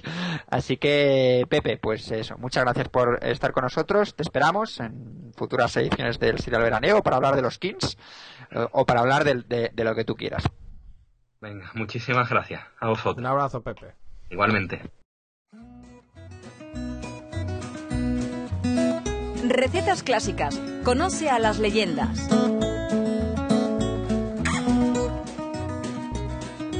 En los playoffs de 2007 se enfrentaban por segunda vez consecutiva los Detroit Pistons y los Cleveland Cavaliers. Los Pistons mantenían la base del equipo que había ganado el título en 2004, aunque habían perdido a Ben Wallace, su mejor defensor. Su sustituto era Chris Webber. Los Caps eran un equipo que giraba en torno a su gran estrella, LeBron James. El único jugador digno de destacar, aparte de él, era el lituano Ilgauskas. El enfrentamiento se producía en finales de conferencia. Detroit ganó los dos primeros partidos jugados en su campo, Cleveland hizo lo propio los dos siguientes. El quinto fue el más intenso de la serie. La igualdad se mantuvo hasta el final. LeBron empató el partido a falta de 3 segundos para el final, con una penetración que acabó en mate. En la primera prórroga fue Billups quien empató con dos tiros libres. En la segunda prórroga, LeBron dio la victoria a su equipo con otra penetración. El jugador de Cleveland acabó con 48 puntos. Lo que hace que este partido haya pasado a la historia es que LeBron anotó los siete últimos puntos de su equipo en el tiempo reglamentario, los nueve puntos de su equipo en la primera prórroga y los nueve puntos de su equipo en la segunda prórroga. Es decir, anotó los últimos 25 puntos de los Cavaliers y 29 de los últimos 30. La parte final del partido se convirtió en la lucha de un jugador contra un equipo. El ataque de Cleveland se limitaba a dar el balón a LeBron en media pista y dejarle hacer. El resultado fue una de las actuaciones individuales más prodigiosas vistas en la NBA. Cleveland sentenció en el sexto encuentro y pasó a la primera final de su historia. En ella perdió por un contundente 4-0 ante los Spurs de Duncan, Ginobili y un fenomenal Tony Parker, MVP de las finales. Los siguientes años luchó por volver a una final, pero Boston en dos ocasiones y Orlando en una se lo impidieron. LeBron James llegó a la liga en 2003 como primera elección de uno de los mejores drafts que se recuerdan. Pasó a la NBA directamente desde el instituto y fue pulverizando todos los récords de precocidad en cuanto a anotación se refiere. Ante la imposibilidad de ganar un anillo, en 2010 tomó la decisión de dejar a Cleveland y fechar por Miami, uniéndose así a sus compañeros de promoción Wade y Boss. Con los Heat alcanzó cuatro finales consecutivas, logrando dos títulos. Este año ha regresado a los Caps.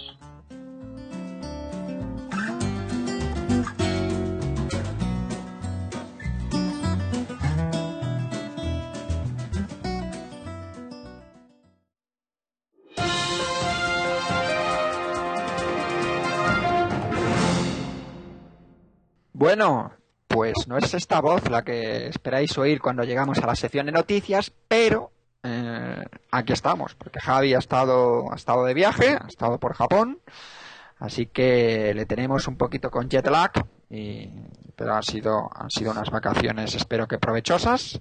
Salí, salí de Hiroshima ayer, eh, sábado por la mañana, y llegué aquí a las 10 de la noche a mi casa, y eso que hay 13 horas de diferencia. eh, así que imagínate. Pero ¿qué eh, venías, ¿qué venías haciendo en el avión, Javi? O sea, tú eres de los que duermen, de los que van leyendo, oyendo música, Hombre, en- son películas. 12 horas de avión, con lo cual pues hice todo eso. O sea, escuché un par de... O sea, no solo el avión, es que tuve que coger el, la Shinkansen, ¿no? El tren, el tren, el tren rápido. Eh, pero vamos, estuve pues eh, leyendo, escuchando podcast, eh, como suelo hacer, viendo películas, Bueno, durmiendo. ya te haré más preguntas cuando estemos juntitos. Vamos a empezar, vamos a empezar por una noticia importante. No sabía dónde ubicarla. Si en, si en carne de NBA, quizá más bien en una nueva sección que podría ser alimentos caducados, ¿no? Y es No, que Checho, tú no vas a coger los mandos de las noticias y meter nuevas secciones desde el primer momento. Esto es, ya me vas a rayar el Porsche. esta noticia es importante, ¿no? He vuelto a las canchas, eh, he vuelto a, a jugar al baloncesto, Javi, como, como había amenazado. No, carne de NBA no es, Checho. Será carne caducada. eh. Por eso- Carne caducada. Así el que-. Eh, ahí estábamos en los Juegos Deportivos Municipales con mi equipo, los Celtis, eh, y eh, ganamos el partido 31 a 30. Para que te hagas una idea un poco del nivel. ¿Jugaste? Jugué, jugué, jugué allí y jugamos todos. Y la cosa es, eh, mis estadísticas fueron 0 puntos, 0 de 3 en lanzamientos de campo eh, e incluso un airball. O sea ¿No que... pudiste, ¿No pudiste esforzar alguna falta tipo hard? Nada, nada, nada. Me lancé, pero, pero como dices tú, tu mente quiere, pero tu cuerpo no responde. Es que ya te dije la última que intenté, que intenté jugar, la verdad es que me dio mucho miedo porque, porque casi me, me, me jodo la rodilla, perdona, me, me fastidio la rodilla intentando moverme más de lo que podía. Pues Eh, bueno, En fin, muy, muy hay que lamentable. evolucionar a un juego tipo, tipo pues eso, de, de- hay que evolucionar a un juego tipo de viejo en cuanto a, pues más, más, digamos, movimientos más concienciados y, y, y más sorpresivos casi, pero, pero menos ágiles. Bueno, pues ahí, ahí estuvimos. Pero bueno, O sea, que abre las noticias con tu debut Sí, en la sí, sí. liga regional o regional o local de... Garganzuela. Garganzuela, hay que decirlo. Chechu, es que esto, este, eh, es que a mi patio, tú es- esto es para el final del- de las noticias como mucho, o sea, esto no es para abrir. Ahora vamos esto no con es para abrir. Y ahora vamos con otras noticias menores, como lo del acuerdo televisivo este, por si a alguien le interesa, ¿no? Eh, bueno, Javi, eh, estamos aquí, nos hemos tirado pues que con el lockout, sí que con lo de los propietarios quejándose, y ahora resulta que presentamos aquí la noticia a partir de la temporada 2016-2017, TNT y ESPN van a pagar 24 mil millones de dólares a la NBA por nueve años. Lo que viene a ser, y hacemos los cálculos, que los equipos ingresarían por año 2.600 millones de dólares por temporada, cuando De media. actualmente, de media exactamente, cuando actualmente están en 930. Es casi lo triplica. ¿no? Y, eh, teniendo en cuenta que estamos en, en una época de recesión global de la economía, aunque parece que ahora estamos saliendo un poquito, pero bueno. Entonces, claro, mm, se habla ya de que pues esto va a hacer lógicamente que suba el límite salarial, se habla de que se puede eliminar el salario máximo, se habla de pues, que ese límite salarial pueda saltar a los 90 millones, eh, y claro, aquí la reacción de los jugadores ha sido furibunda, ¿no? encabezados por LeBron James, muchas declaraciones de, jugadores diciendo, bueno, pues que, que esta vez eh, los propietarios no nos van a engañar, diciendo que pierden dinero, eh, Westbrook creo que llegó a decir incluso que nos robaban, eh, Deron Williams que hay que prepararse para otro cierre patronal porque desde luego van a van a ir a, a- muerte los jugadores cuando se negocie el próximo convenio colectivo. Mm, Javi, No rea- creo que, que los jugadores se han dicho que nos hayan engañado, si es verdad que, que Westbrook dijo lo de robar.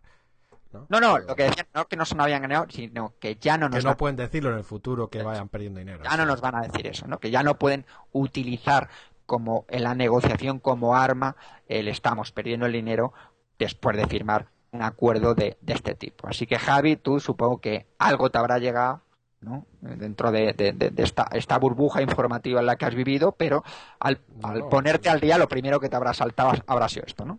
No, no, yo no te creas que yo no estaba sin acceso a, a temas, lo que pasa es que, o sea, que yo he estado siguiendo todos estos temas, Chechu, eh, desde la lejanía y desde las vacaciones, pero, pero desde luego esto es un tema crítico, como dices tú, eh, esos 24.000 millones o 24 billones para los que vivan en, Estados Unidos en algunos otros países son, pues eso, entre 2,1 y 3,1 3,1 billón al año o miles de millones al año, eh, depende del año, parece que va a ser escalonada, una subida escalonada, hasta el máximo de 3,1 al final. Y eh, yo creo que sí, va a haber un impacto sobre el salary cap. Se habla de que llegará en el 2016 al 80, a 85 a 91 millones. Eh, aquí hay un par de claves para sacar este, este acuerdo tan beneficioso que anticipábamos ¿no? hace un par de semanas, eh, que era básicamente uno es que los derechos por televisiones, eh, por, por, eventos deportivos en directo han subido mucho, los de todas las ligas, porque en este, este mundo que vimos ahora de digamos, de lo que llaman time shifting, ¿no? Que, básicamente grabas tú las cosas con tu DVR, lo que sea, y vas, y vas viéndolo cuando quieres, en cuanto a eventos, y, y también poder verlo en línea en cuanto a eventos deportivos son los que te mantienen, digamos, eh, viendo partidos en directo, eh, con lo cual de cara a los patrocinadores y a la publicidad es mucho más relevante, ¿no? Eso es un factor. Eh, que están creciendo todos esos derechos en general. Y luego el segundo factor es que el segundo factor es que había competencia, había que había otra operadora televisiva, ¿no? Los Fox que quería salir con una cadena o tener más cadenas deportivas, uh, que es unas grandes operadoras aquí en Estados Unidos y básicamente este acuerdo lo que hace es evita que pueda entrar un tercer operador de televisión en, en, en el tema y con lo cual vamos a tener ese mismo eh, cadenas aquí nacionales que es ESPN eh, y ABC eh, por una parte porque ESPN y ABC son parte del mismo conglomerado, y luego Turner, eh, que es TNT, eh, que también es la que lleva la web y lleva eh, el League Pass, hasta ahora por lo menos, que se dividen los derechos entre esos dos entes, y luego también queda entredicho qué va a pasar con el modelo de, emisión de partidos por en línea, que no ha quedado del todo claro, porque es posible que cada una de esas televisiones tenga los derechos para emitir en línea sus partidos. No sé lo que significa eso para el League Pass todavía, Chechu. No sé si tú habrás oído algo de eso. Uh, pero parece que es quizá un poco prematuro. Luego, lo que otro que trae esto, que son ya un poco más pequeños, es la ceremonia de premios al final de la temporada. Así que habrá gala de gala de premios, ¿no? De podremos saber todos los ganadores de los con, ¿no? de los de los premios, creo que a final de temporada. Eh, no sé exactamente cuándo, pero será un show. Y, eh, y, luego, en cuanto a lo que dices tú de cómo se posicionan los temas para un posible lockout, pues eh, creo que hay dos, hay, hay, hay, dos cosas que hay que saber antes de poder hacer todo el pronóstico, ¿no? Pero una es este contrato televisivo, cómo, trata el tema de, del lockout, ¿no? El, el contrato televisivo anterior eh, significaba que, aún sin haber liga, pagaban a los equipos, ¿no? Había dinero que seguía entrando a la NBA, con lo cual los dueños podían financiar mucho más tiempo, digamos, sin partidos que los jugadores, porque los jugadores no cobraban y los dueños sí. Entonces, y eso es el tema en este mismo contrato también, que yo creo que la, que asociación de jugadores debería meterse en ese tema y estar, digamos, parte de esa negociación para asegurar que, que los dos tienen, digamos, lo mismo que perder, ¿no? Si hay un lockout. Si no es así, eh, pinta muy mal para los jugadores porque los dueños van a ganar más dinero aún que el año que, que, que, que en el último lockout mientras que puedan cerrar sí, con lo que cual... van a tener van a tener la despensa más llena sí sí si sí. llega el invierno no eh, sí no, más eh... llena y, so, y todo, sobre todo seguir cobrando no que cuando tienes que afrontar gastos de, de estadio gastos de, de, de, tal y cual pues si sigues cobrando ese dinero que, que no lo he visto claramente documentado en ninguna parte eh, pero qué es lo que pasó la última vez, pues, eh, pues poca, poco incentivo va a haber para los dueños para que acepten cualquier empeoramiento de su posición actual. Y luego ha habido esos jugadores que han empezado a hablar de habría que eliminar contratos máximos uh, y la respuesta de Cuban, que un poco yo creo para provocar, ha sido pues que podría hablarse de eliminar contratos máximos y de topes en los contratos, pero también meter en esa negociación contratos garantizados, que desde luego es algo que la NBA nunca va a aceptar los jugadores, porque sabemos que, la, por ejemplo, en fútbol americano, Chechu, si te lesionas, te pueden cortar. O sea, no hace falta, puedes estar firmado 7 millones de dólares y te pueden cortar. Uh, es un poco más complejo que eso, ¿no? Pero que es un poco lo que se trata. En la NBA, el dinero que firmas lo tienes garantizado, pase lo que pase, ¿no?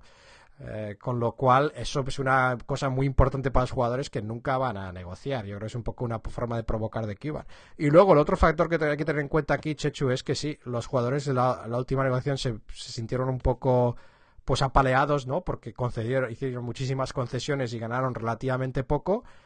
Y encima tienen este año, o sea, tienen una nueva directora de, la asociación de, del sindicato de jugadores que tiene que hacerse un nombre, ¿no? Que la han traído para esto.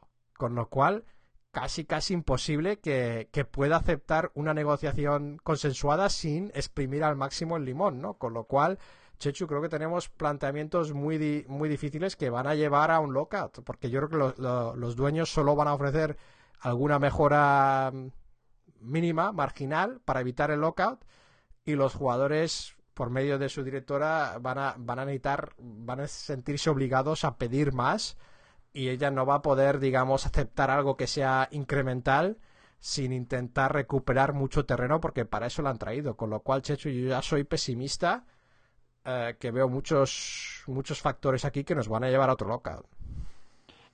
Bueno, y además, eh, ahora, lógicamente, eh, la estrategia de los jugadores que, tienen que firmar como agente libre, por ejemplo, ya se habla de que Ron lo puede firmar por un año, LeBron ya hablamos que, el hecho de firmar por dos años estaba determinado por, por, por, por ese contrato televisivo que se iba a negociar y por ese nuevo convenio colectivo que es que previsiblemente, y como va a ser, va a aumentar la cantidad que puede cobrar, con lo cual esto pues es una cosa que impacta sobre, sobre toda la liga, ¿no? Porque el, el mercado de agentes libres del verano que viene pues el panorama es muy diferente. Eh, fíjate cómo ha ido cambiando ese verano, porque con los convenios colectivos, lo hemos dicho otras veces, ¿no? Al, forzar contratos más cortos significa que hay más actividad cada verano porque los jugadores, los ciclos son más cortos.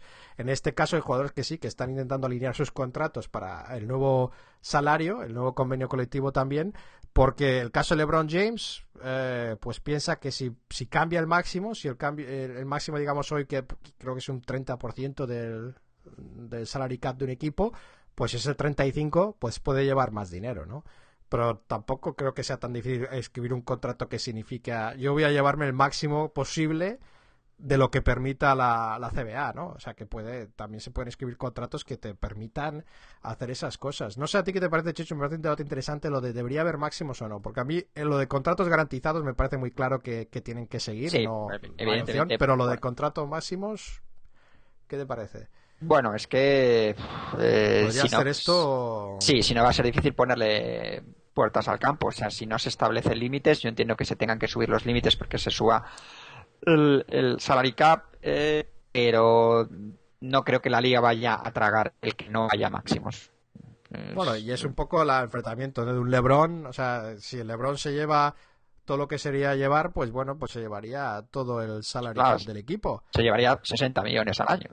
O más, sí. Y, eso cuánto de qué cuánto dinero deja para, para Tristan Thompson y, sus compañeros. Claro, es que ya no te digo, ya no la clase media, sino la clase baja, todos esos jugadores que firman por el mínimo, pues cuál sería cuál sería ese mínimo también. Sí, algunos de estos también elimina esa clase media incluso, ¿no? A veces eh, este tipo de medida es un... No sé, a mí me gusta que haya un máximo y, creo que, que, un jugador se lleve el 30% del, de lo que está disponible para un equipo me parece suficiente, ¿no? Porque juegan, ¿no? Juegan cinco en el campo a la vez. Aparte que esos jugadores, los jugadores que firman ese tipo de contratos, normalmente, normalmente tienen otras fuentes de ingresos. Eh, no solamente se acaba de convertir en el jugador mejor mejor pagado no mejor eh, o con más eh, remuneración total no de, del deporte. por lo menos del deporte americano así que son jugadores son deportistas que luego complementan esos ingresos de otra manera. Así que bueno pues es de aquí a dos años pero pero desde ya cambia el, el panorama de la liga no jugadores como Rondo como Margasol que salen a la agencia libre el verano que viene pues vamos a ver cómo se lo plantean, ¿no? Tanto ellos como sus, como sus equipos. Y estamos. sus agentes eh, que cobran. Eh, exactamente. Exactamente. No sé si vamos a empezar a ver eh, contratos de un año, ¿no? pero, pero podría, podría desde luego darse el caso. Bueno, pues estamos, aparte de eso, estamos en pretemporada. ya sabéis que los aficionados a la NBA, pues el nivel de enfermedad que tienen, pues eh, atraviesa distintas eh, los que ven solo las finales, los que ven partidos de playoff, los que se tragan también los partidos de regular season, los que se tragan partidos de pretemporada y ya los enfermos terminales que se tragan los eh, a Summer, ¿no? Entonces, bueno, nosotros yo por lo menos partidos de pretemporada los veo pf, de manera, eh, digamos, Bajada. Sí, diagonal. Eh, Diagonal, de manera diagonal. ¿Eso qué diagonal, significa, diagonal, como leer en Te manera diagonal. posicionas diagonal a la tele cuando los ves. Sí, como leer en manera diagonal, ¿no? Digamos, no, no leyendo la, la- la frase con, la frase completa. Además, ya sabemos que son partidos en los que normalmente los jugadores, eh, las estrellas, los titulares, pues juegan no más de 20-25 minutos. Pero eh, lo que da ilusión es poder es tenerlo disponible, ¿no? Lo veas o no, ¿no? O lo tengas Sí. de fondo tal, pero yo lo he notado porque yo eso sí que no lo podía hacer en, en Japón, están, pero sí. aquí se están televisando, se están televisando, incluso ha habido una gran expectación, eh, sobre todo con Chicago, ¿no? Con, con el debut de Pau Gasol y de, y de Mirotic. Pero bueno, dentro de la pretemporada vamos primero con, con parte médico, con lesiones. eh, ya sabéis que son las cosas que no contamos nunca en el serial veraniego, o contamos en, solo en aquellos jugadores que han tenido un historial importante, pero luego son ese tipo de circunstancias que hacen que un equipo vaya para arriba o vaya para abajo. Para empezar, Bradley Bill, fractura de muñeca, dos meses de baja, se lesiona el partido contra los Hornets, va a tener que pasar por el quirófano, así que baja muy importante para Washington, porque Bradley se Bill pierde el primer mes de Sí. temporada. Sí, sí, se va a perder quizá un poco más, ¿no? De se- entre 6 y 8 semanas No, eh, se habla. ¿no? Si se pierde dos meses, pues se va a perder un poquito no, más de un mes. No ha empezado todavía, Checho. Quedan dos semanitas, ¿no? Si juntas dos meses, pues... Hace las matemáticas y se pierde pues el primer mes. Chris Humphries, eh, en su debut con Washington, lesión en el dedo meñique de la mano derecha. Le han operado otro mesecillo de baja. Michael Carter Williams no va a jugar en, la, en toda la pretemporada. Esta es una lesión que viene arrastrando en el hombro desde la temporada pasada. Y bueno, eh, no va a comenzar la temporada, no hay fecha para su vuelta. Eh, Alex Len, Y no Eh. se ha operado del, del hombro, dices. eh, no sé si ha operado o no, pero ya digo que no es una cosa que haya lesiones son ahora. recurrentes, las del Sí. hombro, ¿no? Sí. Eh, Alex, Alex Len, hablábamos antes, el ucraniano de Phoenix Suns, se vuelve a lesionar, además reincidiendo, porque se lesiona en el mismo dedo que se había lesionado no- en las- no sé si se pierde el principio de temporada Sí, o no, ¿no? sí, que volvían sí. tres, volvían dos o tres, dos Bueno. o cuatro semanas. Oh, muy dudoso, ¿no? Oh, muy dudoso. El que no, el que no empieza seguro es Nick Young. Eh, que... Ya Hombre, empezamos con la temporada de los Lakers, ¿eh? pulgar mano derecha, también le tienen que operar, dos meses, así Hay que- un rumor de que una mamba le mordió. Sí, ¿no? Que no quiere, no quiere competencia en, en- en el protagonismo del equipo. Así que dos meses, así que según las cuentas de Javi se perderá un mes, según las mías se perderá un mes y medio, pero bueno, ahí estamos. No, no, según tus cuentas, dos meses, la mía un mes. Cuando hablamos de seis a ocho semanas, ¿cómo interpretamos las seis o las ocho? Y tú Bueno. usas diez, eh, yo uso seis. Vamos con eh, mercado de fichajes lastminute.com, es decir, cosas que han ocurrido los últimos, pues a las últimas semanas. La verdad es que cuando llevamos tres semanas sin grabar, eh, pues hay noticias que se nos pueden quedar en el limbo fácilmente, porque claro, ya ocurrieron hace mucho y es imposible, es imposible irse tan, tan atrás. Hablaba Javi que lo de Eric Blesu, claro, lo de Eric Pero, Checho, tú no me has dicho que tú ibas a cubrir las noticias para que yo no tuviera que, que Sí. bucear, lo ibas a tener todo preparado, ahora ya estás excusándote de... aquí, aquí estamos. pasado tres semanas. Aquí estamos. Kenneth Farid eh, renueva por cuatro años 50 millones. Habían acordado, este es un caso curioso, ¿no? Porque habían acordado el jugador y el equipo 60 años. millones, cinco años, pero por lo visto, en- por el convenio actual, las extensiones de cinco años eh, tienen que ser por el máximo. Eh, Y solo puede haber una por equipo, creo. Así que eh, se queda en cuatro millones, o sea, en cuatro años 50 millones. Sí, es Eh, que mira que se va, esto es lo de Cronky, ¿no? Y lo del cambio de cromos y perder a Masai Ujiri, ¿no? Y la gente ya no sabe ni el convenio colectivo, Chechu. Hay que, hay que mirar qué pasa en Denver. Esto es un error un poco de... Bulto, pues, ¿no? Porque, hombre, que no, que, no nos enter- que no nos enteremos nosotros, pero, pero estas cosas que lleva la contabilidad tendría que tenerla en cuenta, ¿no? ¿Y, y Eh, qué te parece? Cifras. Bien. ¿Te parecen bien? ¿Justas? está bien. ¿Ajustadas? Kenneth Kenneth Farid es un jugador que se ha que se ha revalorizado un poco, ¿no? Con el con Este el verano, la temporada pasada no fue... Sí, no ha dado el salto que esperábamos, ¿no? Eh, además en unos Denver que les faltaban varios jugadores, se supone que tenía que haber dado un paso adelante y se ha quedado, pues bueno, pues creo que ha hecho como 14 puntos. No destacó, si rebote, no, eh, sí. no fue algo... Sí. Eh, co- Tú ves la plantilla, así la plantilla de Denver y las bajas que tenía, y puedes pensar que eso hubiese ido, no, que iba a 20 puntos, pero hacer un doble-doble prácticamente fácil, sí.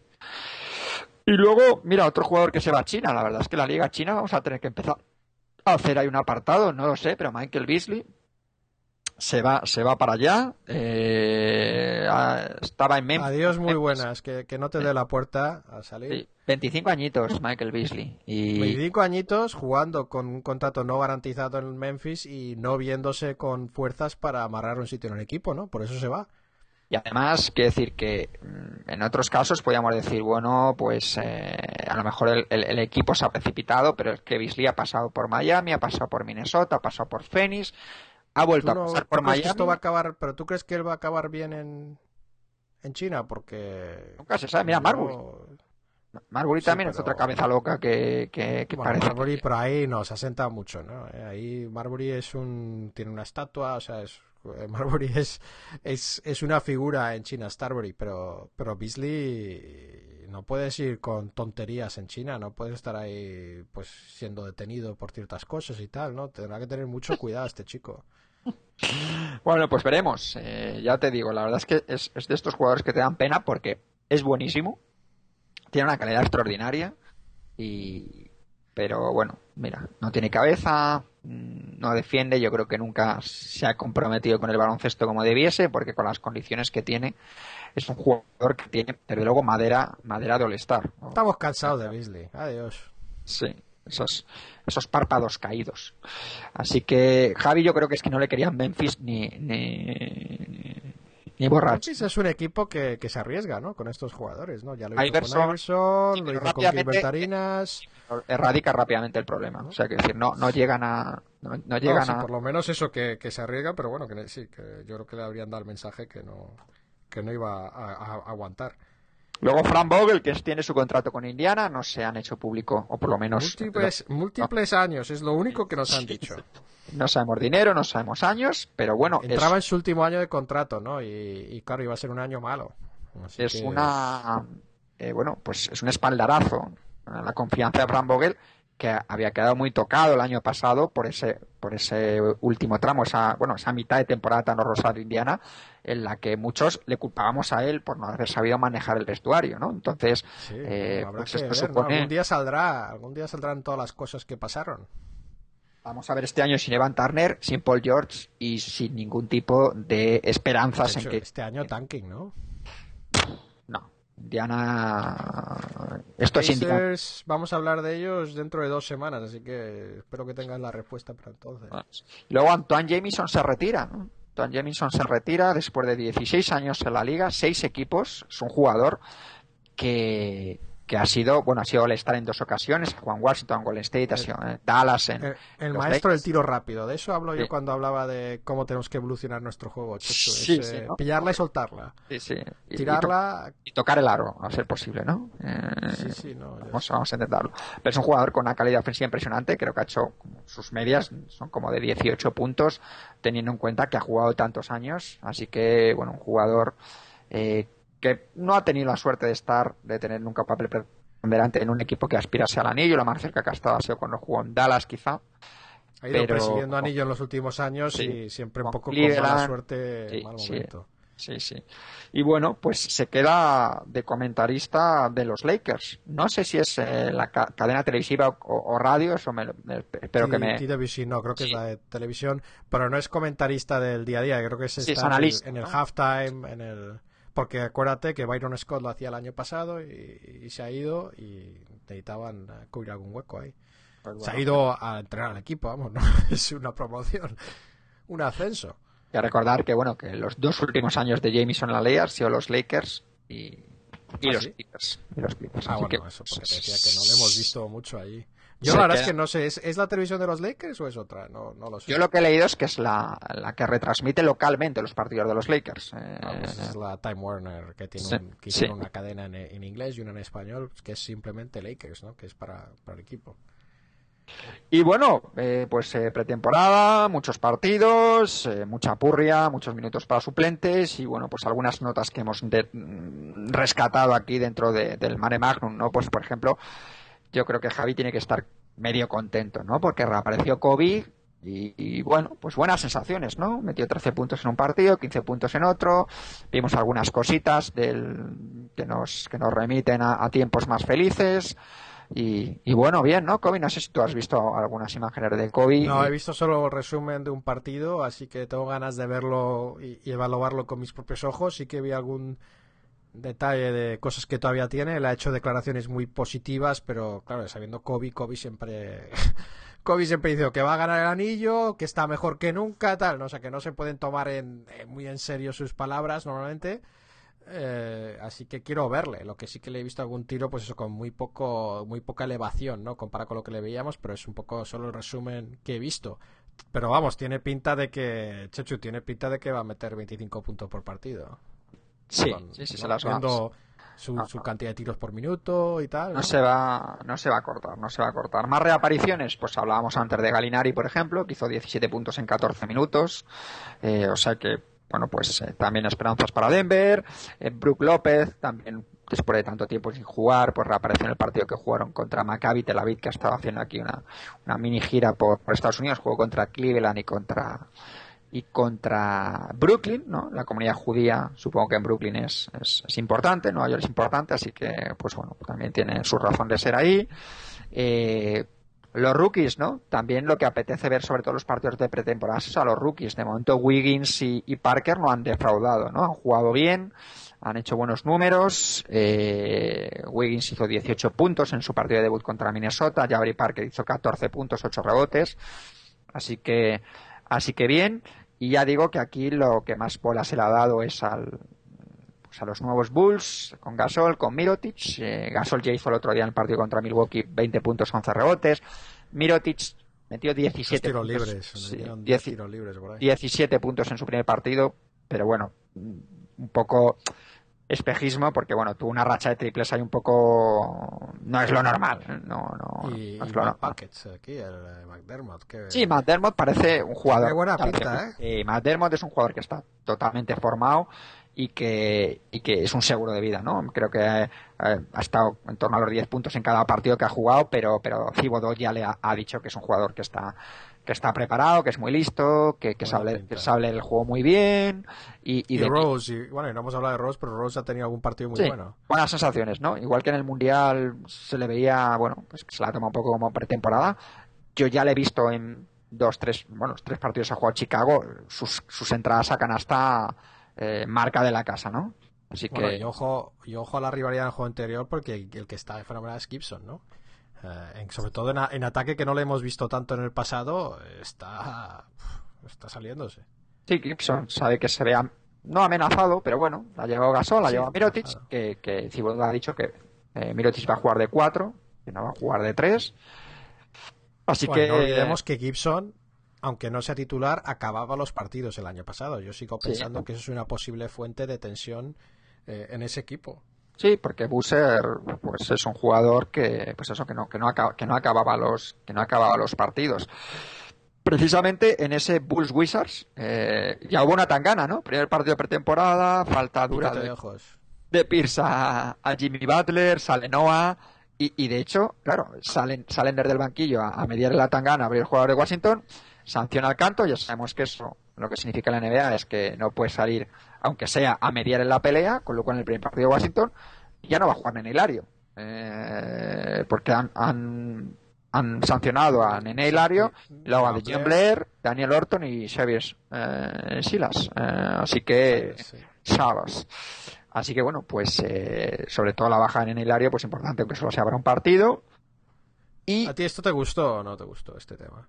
El que, la tangana, pues, Pues que hubiera un poco tan gana. Sí, es refrescante, ¿no? Claro, tú vas ahí al partido casi en chanclas y, y- y ver que y, y ver que y ver que están ahí, o sea, como mira, estás haciendo otra cosa, estás leyendo mientras el partido está puesto, etcétera, Pero, etcétera. pero un poco de lucha libre, el eso Sí. de meterle el dedo en el ojo un poco, o sea, me hubiera gustado otra, otra una cosa, un movimiento un poco más, eh, más limpio, ¿no? O sea, esto es de, no sé, ¿qué, qué más le iba a hacer? ¿Tirarle de los calzones? O sea, es un poco, movimiento un poco... y luego acabamos con la gira europea de San Antonio, eh, que se, bueno, pues que se saldó Malísimo San Antonio, ¿eh? Yo Una- creo que, que una no derrota- en playoff. una derrota eh, sobre la bocina con, en Berlín contra el Alvar y luego victoria sufrida contra el Fenerbahce de, de Zelko Bradovic eh, 96-90. Tampoco, yo creo que los tiempos en los que eh, podía considerarse una noticia que un equipo el FIBA ganase a un equipo NBA. Ya pasaron hace mucho. De hecho, yo he perdido la cuenta de cuántos partidos eh, han perdido equipos NBA contra. O sea, los tiempos de López McDonald's ya pasaron. Eh, y ahora mismo, pues es una cosa bastante, bastante habitual y, y bueno, pues eh, tampoco se le da. Sobre todo también que los, y también los equipos NBA se lo toman ya también como... O sea, antes se lo tomaban como un amistoso, pero no querían ser ese equipo que perdiera y tal, ¿no? Y ahora juegan igual que, que los otros partidos de pretemporada, que son, pues esos 20 minutos los titulares y tal, ¿no? Es, es un poco otra historia. Exactamente. Así que bueno, pues eh, eso en cuanto a eh, partidos de pretemporada. Y luego no quería. Entonces, no ¿el Alba Berlín sería equipo de playoff en la NBA? No. Eh, no, el Alba Berlín de hecho no está ni siquiera en la élite en la élite europea, no es un equipo que, esté en las quinielas para estar, por ejemplo, la Final Four de la Euroliga. El Fenerbahce ya es otra historia, sí que es un equipo de, de, un nivel y una plantilla, pues bueno, millonaria. Y luego, mm, antes de acabar y dejar a Javi por si tiene algo más, eh, dos declaraciones de estas, porque claro, han sido, han sido el comienzo de los training camp, los media day, muchas declaraciones. A mí me han llamado la atención dos. Eh, dejó la mejor para el final. Una, bueno, esta no fue en el, en el media day, sino después de un partido en la que Carlisle decía que Charles Parsons estaba gordo, eh, lo cual lógicamente a mí me toca de manera especial. Eh, Pues tú cómo le ves, tú le ves perfecto. a, mi, a- a mi Chandler siempre le veo perfecto, pero bueno, es que además fue muy claro al respecto, ¿no? Le dijo que le veía, bueno, no, no dijo gordo, dijo pasado de peso.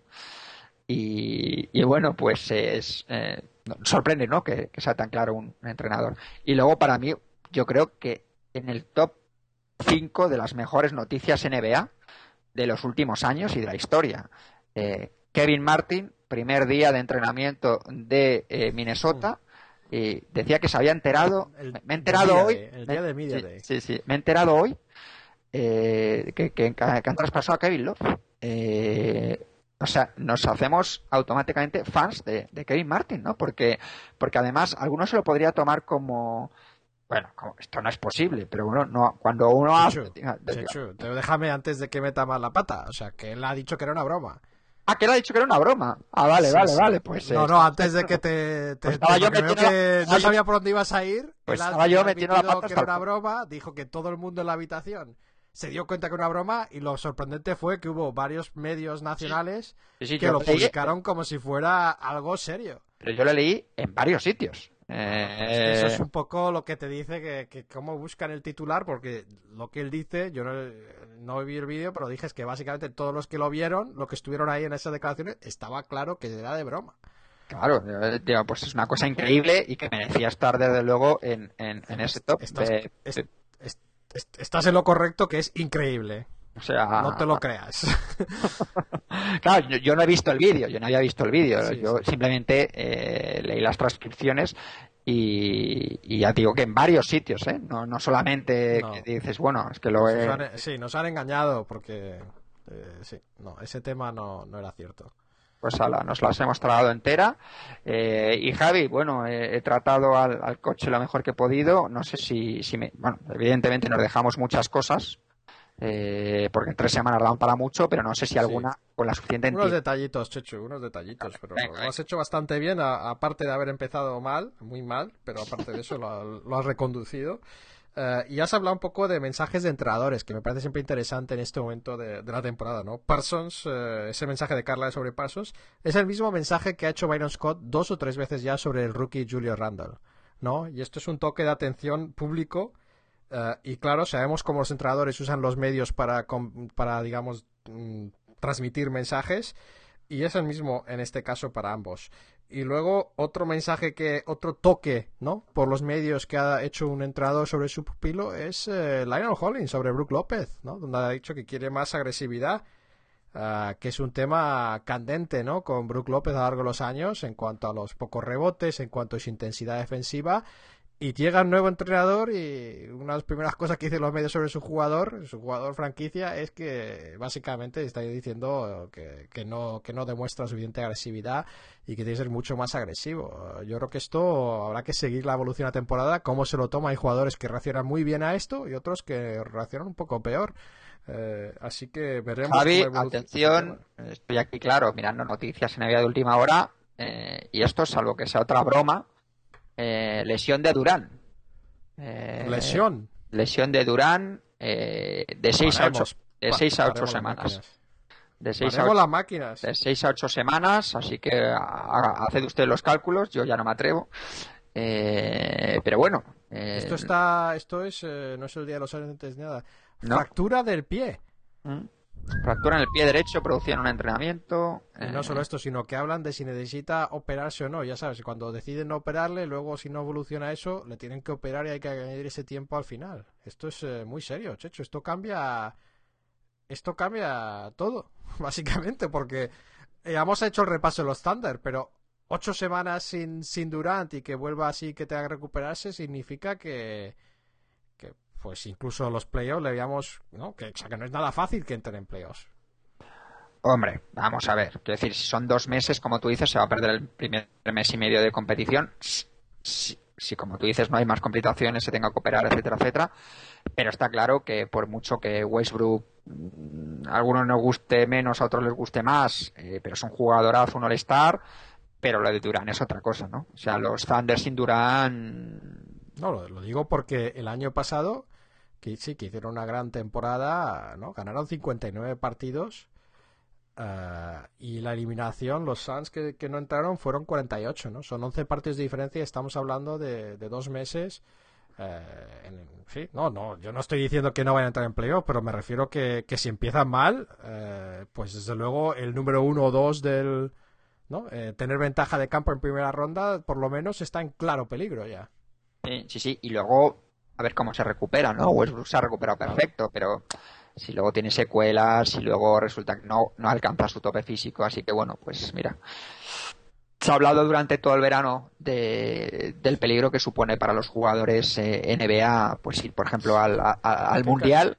Qué Y, curiosidad, ¿no? Que se apartó del mundial por, por miedo a No. lesionarse, ¿no? Y No. antes de empezar.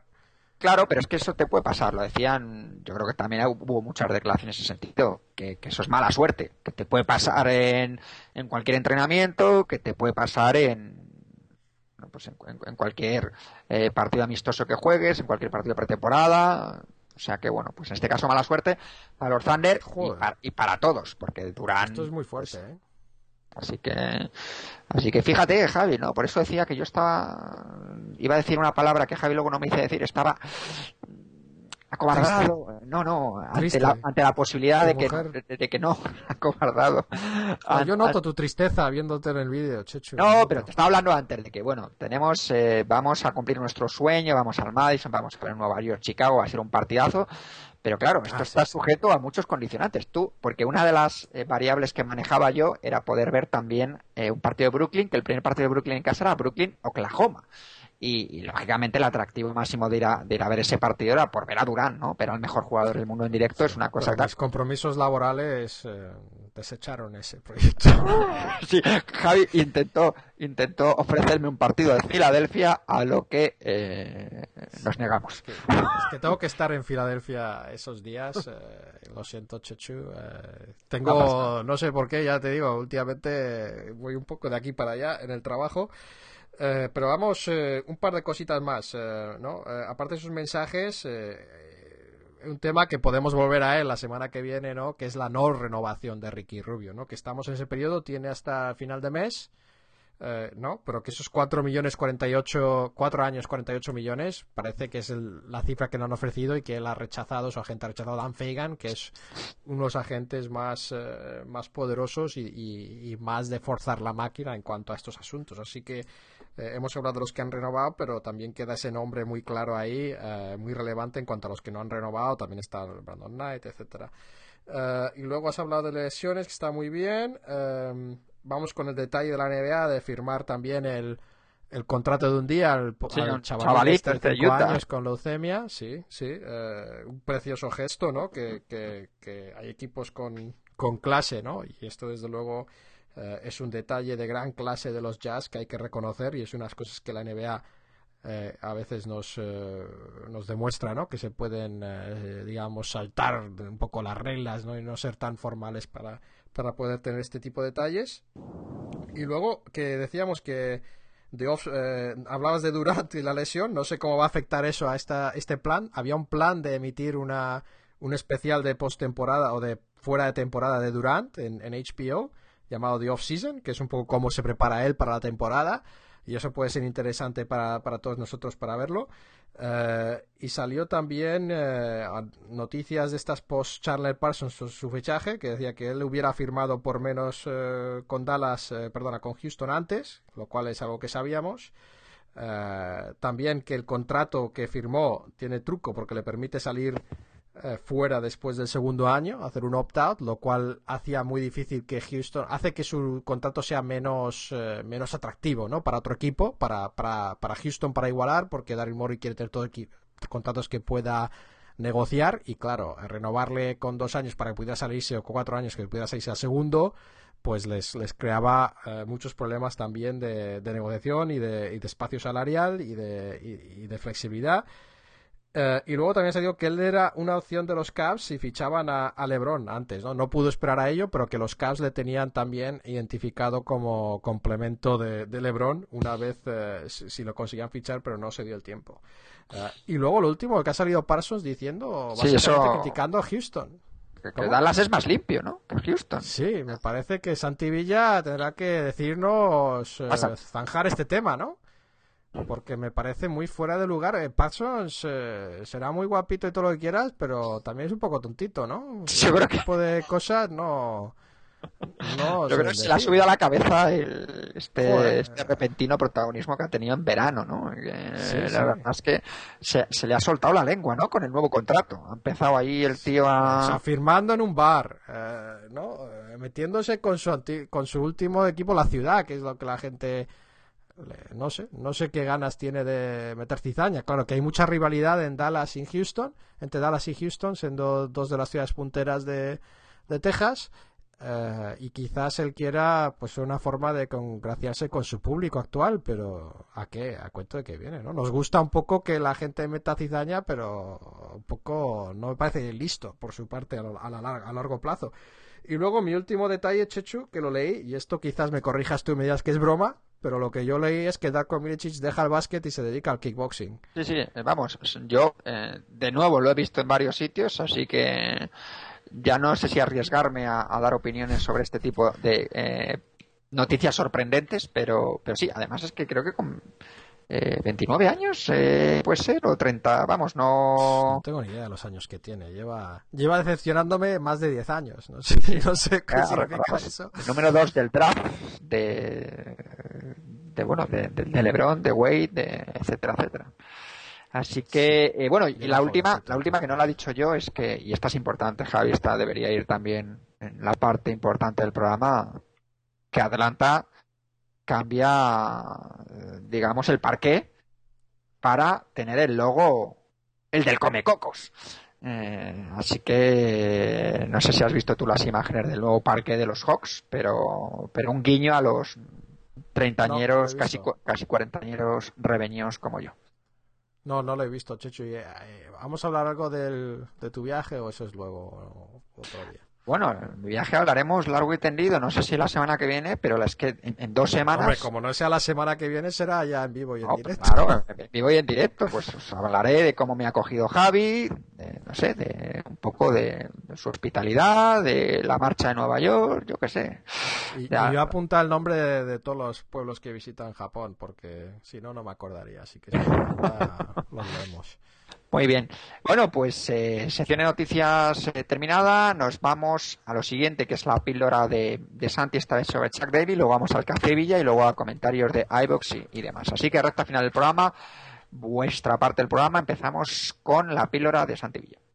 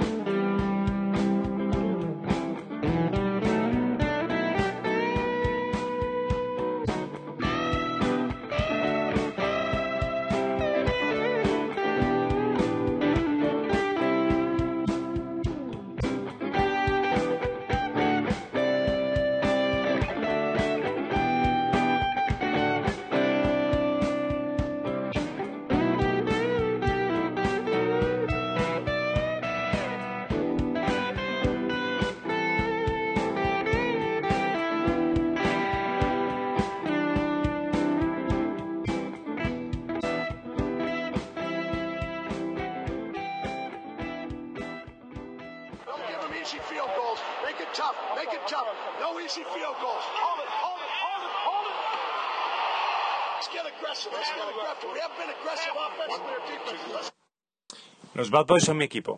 Apoyarles no era el camino lógico, pero cuando empecé a ver la NBA, los Pistons fueron el equipo que, más me gustó siempre. Puede que mi pre- preadolescencia pues tuviera algo que ver y que ese gusto de por llevar la contraria propia de esta edad pues influyese. Mis amigos se declaraban casi todos fans de los Lakers de Magic, de los Celtics de Bird o, de los Bulls de Jordan. Solo unos pocos pues elegíamos el, el lado oscuro. Aquel equipo se ganó muchos enemigos por su forma de entender el baloncesto, pero su entrenador no. Siempre fue respetado por todos, por rivales, aficionados y prensa. Hoy quiero hablar de alguien que, por lo menos para mí, es el mejor entrenador de la historia de la NBA. Y lo sé que, estoy dejándome llevar por, por los colores. Se trata de Chuck Daly. No puedo entender cómo un hombre tan bueno entrenó a los Bad Boys, dijo de él Charles Barkley.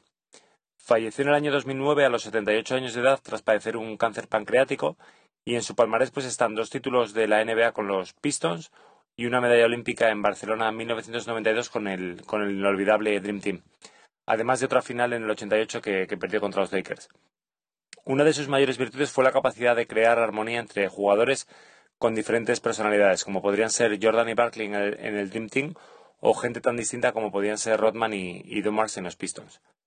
Su récord en la NBA después de 13 temporadas fue de 638 victorias y 437 derrotas, y en 12 ocasiones pues estuvo en los playoffs donde consiguió un récord de 75 y, y 51. Eh, David Stern dijo de él, mucho más que entrenador de baloncesto impactó positivamente a, a las personas que conoció, tanto personal como profesionalmente, y su amor por el juego del baloncesto ayudó a las siguientes generaciones de entrenadores. Jordan, que tuvo que sufrir a los Bad Boys varias veces, pues dijo de Chuck, era un grande y me hubiese encantado poder haber jugado con él fuera del Dream Team. Supo manejar al equipo y todo su talento como nadie hubiese podido hacer.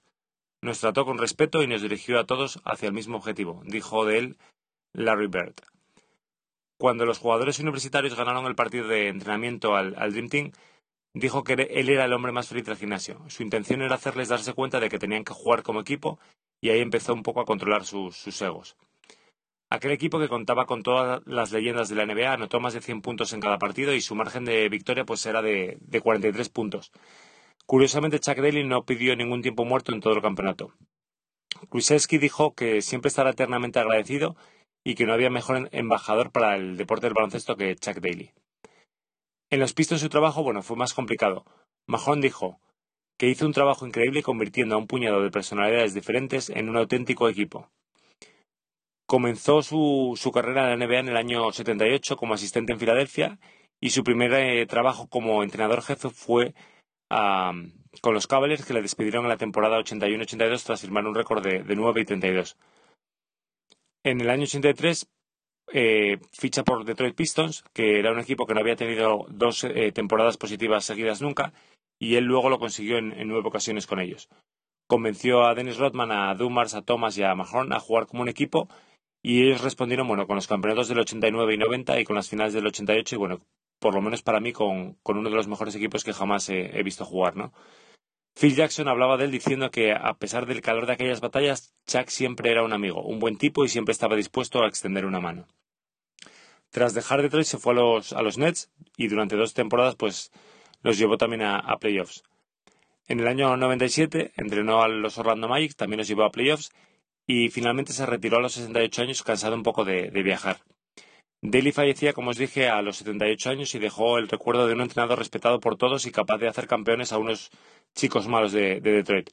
Lo curioso es que mucha gente odia aquel equipo al que se le acusaba de jugar siempre al límite, pero nunca nadie critica al genio detrás de, de aquel maravilloso equipo, Chuck Daly. Café Villa. Villa contra Villa.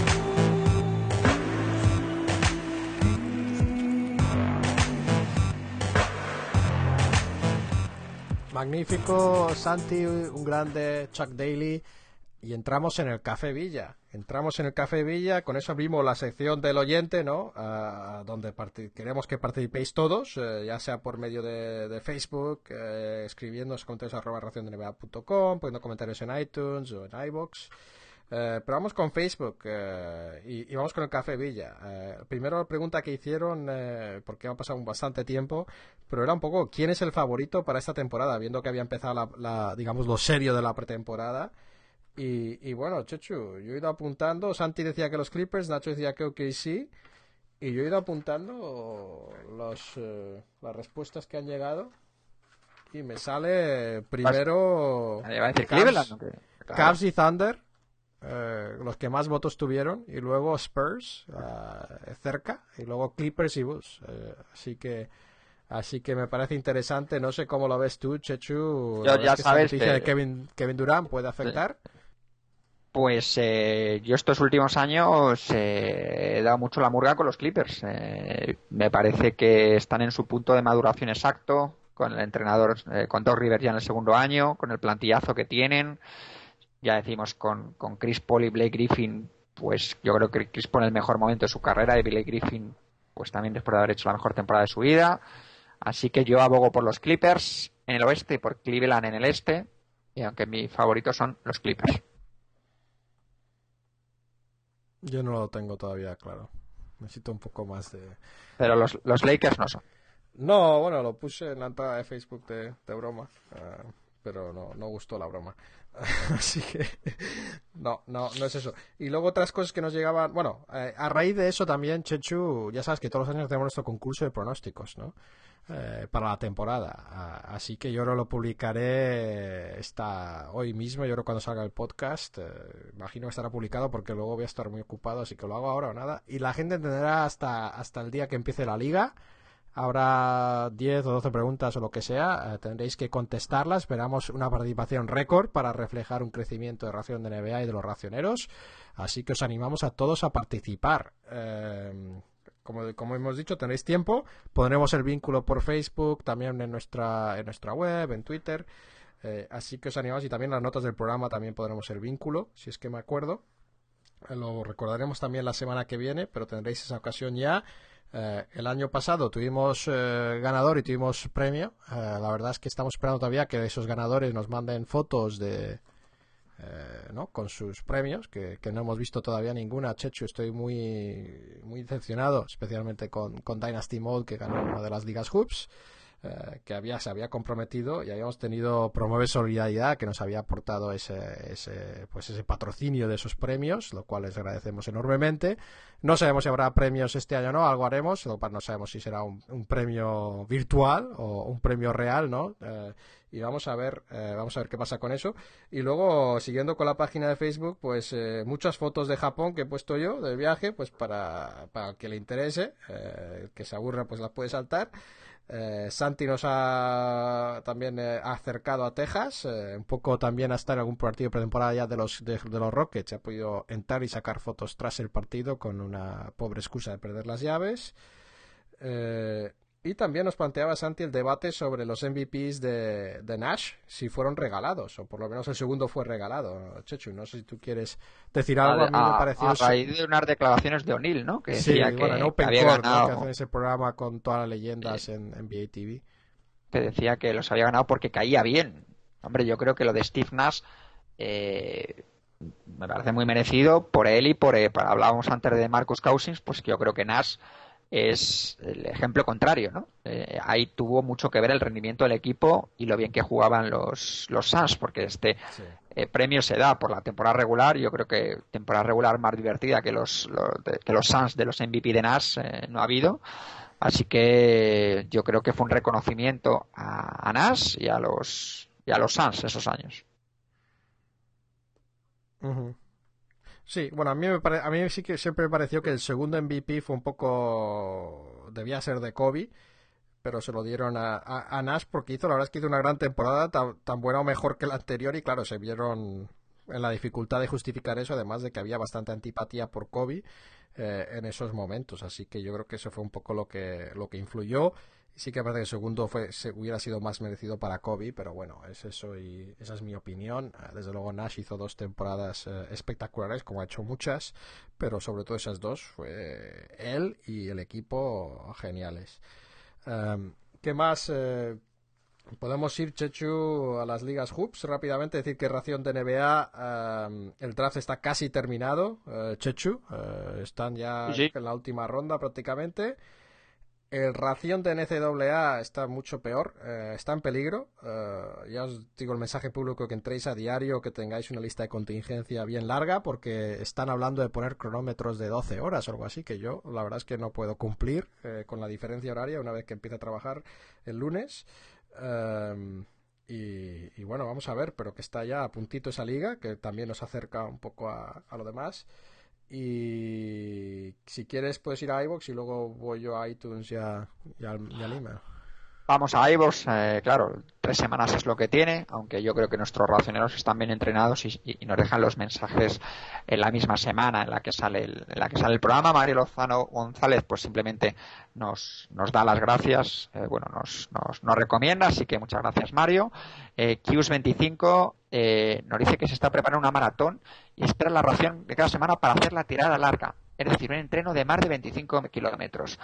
Claro, Javi, desde el punto de vista de alguien que se ha pegado cuatro carreras arriba y abajo en una pachanguita de baloncesto y ha acabado pues con, con- con el cuerpo como ha, como ha acabado, pues eh, pues sí, a mí esto me parece eh, pues Iron Man, desde luego. Pero ¿y cuántas horas Eh, necesita de podcast? Porque si soy yo haciendo la tirada larga son siete horas, pero Sí. quizás para él solo sea hora y media, ¿no? Hay que, hay que saber.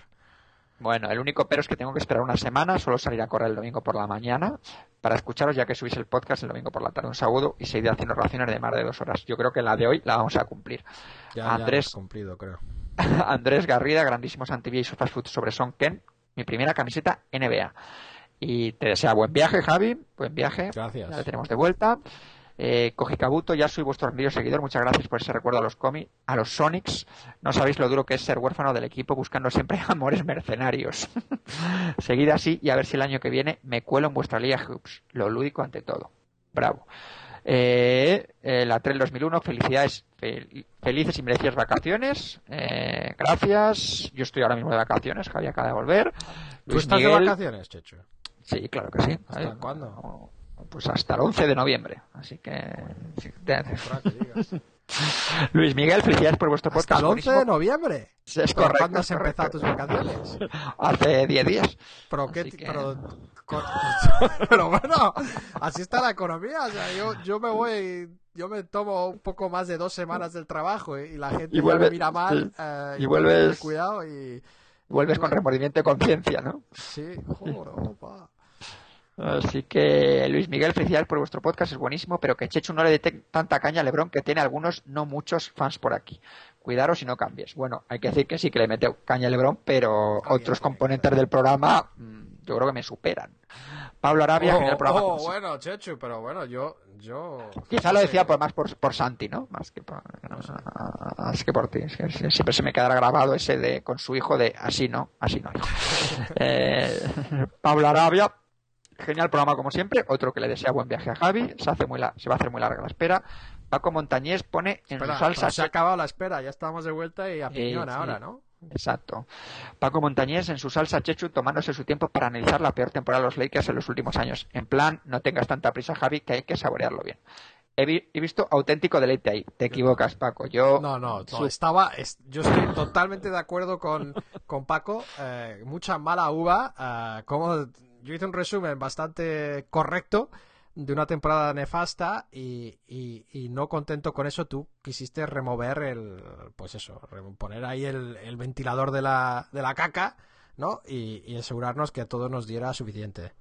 Bueno, es que estábamos con Luis Fernando y había, había que hacer piña, ¿no? Ahí. Así que luego no- nos dice que nos enviaría un mail sobre la selección de Canadá, que ya nos ha llegado, eh, a raíz del tema que tratasteis. Bueno, nos habla sobre, pues eso, las futuras generaciones de jugadores canadienses y sobre qué él augura, eh, pues que puede tomar el relevo en cuanto a competencia internacional con Estados Unidos. Eso, sí, yo iba a tratar que- ese tema en, la- en el buzón de, de emails, Checho. En iVoox también está, Javi. O sea, aquí bueno, la- pero es que ahí habla un poco también de que nos lleva siguiendo más de pues más de un año, ¿no? Eh, que ha, ha- ha- ha esca- ha descargado por lo menos eh, podcast de 30 semanas anteriores, eh, ¿no? Y luego nos deja pues un eh, nos deja un, un artículo que vamos a publicar en nuestra web cuando, cuando tengamos tiempo sobre un poco esas posibilidades de, de Canadá de cara al futuro. Así que muchas gracias, nos encanta Paco que, que nos escribas con pues con eso, con, con eso que aportar, que creo que tienes mucha razón. Canadá siempre ha sido un poco la gran la gran potencia Dormida. Sí, potencia dormida o potencial, eh, digamos, no realizado. O jugadores que directamente no juegan con la selección, ¿no? Como, por También. ejemplo, Nash. Así Bueno, que has jugado mucho tiempo con la selección. sí, pero no en, no en, no en sus años, digamos, de, de- de- de mejor baloncesto. Kino Puga Flores, gracias por vuestro trabajo y esfuerzo por hacer posible este pedazo de programa. Enorme comentario de los 15 hijos de Son Ken. Además de machacar, sabe anotar fuera de la cancha. Sí, Saludos desde mejor Guar. no yo porque a veces no escucha el podcast, pero estuvo muy bien ese esa píldora y esa esa forma de cerrar de, de Santi que sabe notar fuera y dentro de la cancha. Ah, muy, muy bien tirada, Santi. Manuel Goodman, he descubierto vuestro podcast hace poco más de un mes y es genial. No os caséis con nadie y facilitéis el contacto con el básquet. Saludos desde Holviken. Que no sé si Holviken está en Finlandia. Vamos a eh, mirarlo, pero si vamos no, a mirarlo porque suena a finlandés, desde luego. Mientras Javi, pues un nuevo comentario de Pablo que dice, bueno, como las dos semanas dietas se van a hacer largas y después de escuchar un par de veces la última ración, madre mía, os propongo, Javi, Chechu, racioneros, que digáis vuestro quinteto ideal de jugadores no norteamericanos y menores de 30 años que podrían Suecia. plantar cara a Estados Unidos, ¿no? Hol- Eh, está en Suecia, parece. Suecia, pues Suecia. Y pone el, el suyo, claro, es que pone la limitación de los 30 años, Dragic, Rudy, eh, eh, Goran Dragic de bases, de escolta Rudy Fernández, alero Bogdanovic, Bojan Bogdanovic, a la pivot Ibaka y pivot Margasol. Evidentemente, eh, pues como Tony Parker está ya por encima de los 30, que sea el que pondría allí, pero yo desde luego pondría por delante a Nico Batum antes que a Bojan Bogdanovic, por lo que ha demostrado eh, en NBA, ¿no? Bojan Bogdanovic desde luego es un proyecto de jugador muy muy interesante, que vamos a ver qué tal funcionan los Nets este año, pero, pero Batum ya es un jugador en la liga eh, que es esos jugadores que están un, un paso por debajo de ser All-Star, pero, pero, pero muy reconocido. No sé si tú cambiarías alguno, Javi. Sí, no, yo necesito tiempo para mirar las edades, ya sabes que soy bastante lento, pero yo creo que a Rudy probablemente encontraría también algún sustituto para él. Eh, habría que estudiarlo, ¿no? Pero sí, estoy de acuerdo contigo, también quitaría a Bogdanovich y pondría a, a Batum sin duda. Muy bien. Pues Javi, te cedo el testigo en cuanto a comentarios de oyentes. Vamos a ver, vamos a, vamos a iTunes. Eh, Sergi Pucela, eh, muchas gracias por escribirnos ahí, que siempre decimos que los comentarios en iTunes no solo, no solo nos, nos dan información vuestra, sino que encima nos ayudan a subir en los rankings de iTunes eh, y las puntuaciones también. Y hay que agradecer a Sergi Pucela, que nos lo hizo justo antes o después de que, digamos, nos, nos fuéramos de vacaciones, día podcast número uno de la NBA en español y es básicamente un anuncio, así que te lo agradecemos, pero también podéis poner ahí otras cosas si queréis. Si te gusta la NBA, este podcast es sin duda el más completo que existe hecho en España. Checho y Javier repasan de manera muy amena toda la actualidad NBA, tanto en temporada como durante el verano. Y pese a no ser profesional, este podcast bien podría serlo por la dedicación de los autores. Seguid así, chicos. Así que muchas gracias, Sergi, eh, que nos ayudas ahí a, a mantenernos en liza y muchas gracias por esas palabras tan, eh, tan generosas.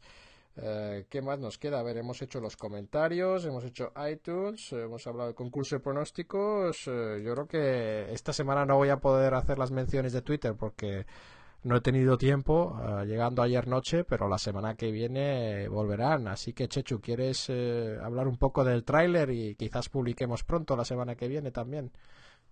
La semana que viene las, digamos, las expectativas es que grabemos quizá unas horas antes, no vamos a decir un día antes, unas horas antes, porque podamos grabar el sábado por la noche. Y eh, los equipos, pues mira, dos equipos muy interesantes, Sí. muy atractivos y que tenemos muchas ganas de ver. Son los Cleveland Cavaliers de nuevo de LeBron James y los Minnesota Timberwolves de, de Wiggins, ¿no? dos equipos desde De luego unidos Rubio, que tiene que ser el jefe. Sí, y dos equipos unidos por ese traspaso, el gran traspaso del verano. Así que. Con un eh, asterisco, Chechu, que es como tenemos que grabar el sábado eh, por culpa de pues otro viaje mío de este de negocios, eh, pues que tenemos que confirmar un poco los colaboradores que les habíamos dicho el domingo, así que así que es posible que, que algo cambie, pero vamos, ese va a ser nuestro objetivo. Muy bien, Javi, pues eh, yo creo que para, de reentrada no ha estado mal, ¿no? No sé si hemos, eh, desde luego, batido un récord, quizá no, pero hemos estado un buen rato aquí. Así que si estabais con hambre de ración, eh, debéis estar saciados ya. Así que esto no sé si da para 25 kilómetros, pero, pero bueno, para una tirada así da. Hay que decir, Chechu, que, que, que hay ganas, ¿no? Hay ganas de que empiece la liga, ¿no? ¿No notas tú un poco, pues eso, ver los rookies, saber bien quién se sale, ver cómo van evolucionando y mejorando los jóvenes, los nuevos el fichajes? picorcillo. ¿Eh? El, qui- el cosquilleo, el picorcillo. Cosquilleo, y también, la bueno, vuelta de Al Horford en tu caso. Sí, sí, sí. Y ya también la semana que viene, pues os, os- os contaré qué tal, qué tal mi segundo partido, ¿no? A ver si, Bueno, pero no si- será si- la si noticia, conseguimos. será la sección hombre, del oyente el- o de carne caducada, como quieras. El eh. termómetro, un termómetro especial Arganzuela, ¿no? ¿Eh? Leche cortada, quizá, la sección leche cortada. Pues eh, muy bien, muchas gracias. Esto ha sido todo. Gracias por acompañarnos. Ya sabéis, mandar sugerencias y comentarios a nuestra cuenta correo electrónico comentarios arroba. También sabéis que avisamos cuando publicamos, avisamos tanto por Twitter como por Facebook. eh, por Twitter arroba astrochechu para chechu, arroba ración de para mí. Eh, y luego también, como hemos dicho en Facebook, pues que hay nuestra página de Facebook que es donde está el Café Villa. Eh, también, desde luego, podéis eh, pasaros por la web y ahí también tenemos cositas. Eh, pero sobre todo, queremos deciros gracias por eh, esperarnos, gracias por aguantarnos y volveremos con otro programa la semana que viene. Ya entramos en una racha de programa tras programa otra vez, nuestro ritmo habitual, Chechu Infernal. Sí, que lo mismo grabamos, lo mismo grabamos desde la zona cero, eh, es decir, desde Alcorcón o desde New Jersey los dos juntos, en así Madison que quizás eh, sí, grabemos sí, sí, también. sí, sí, sí, sí. Vamos a ver. Pues nada, muchas Muy bien. gracias y hasta la próxima. Hasta luego. Ración de NBA. Cada semana, otra ración.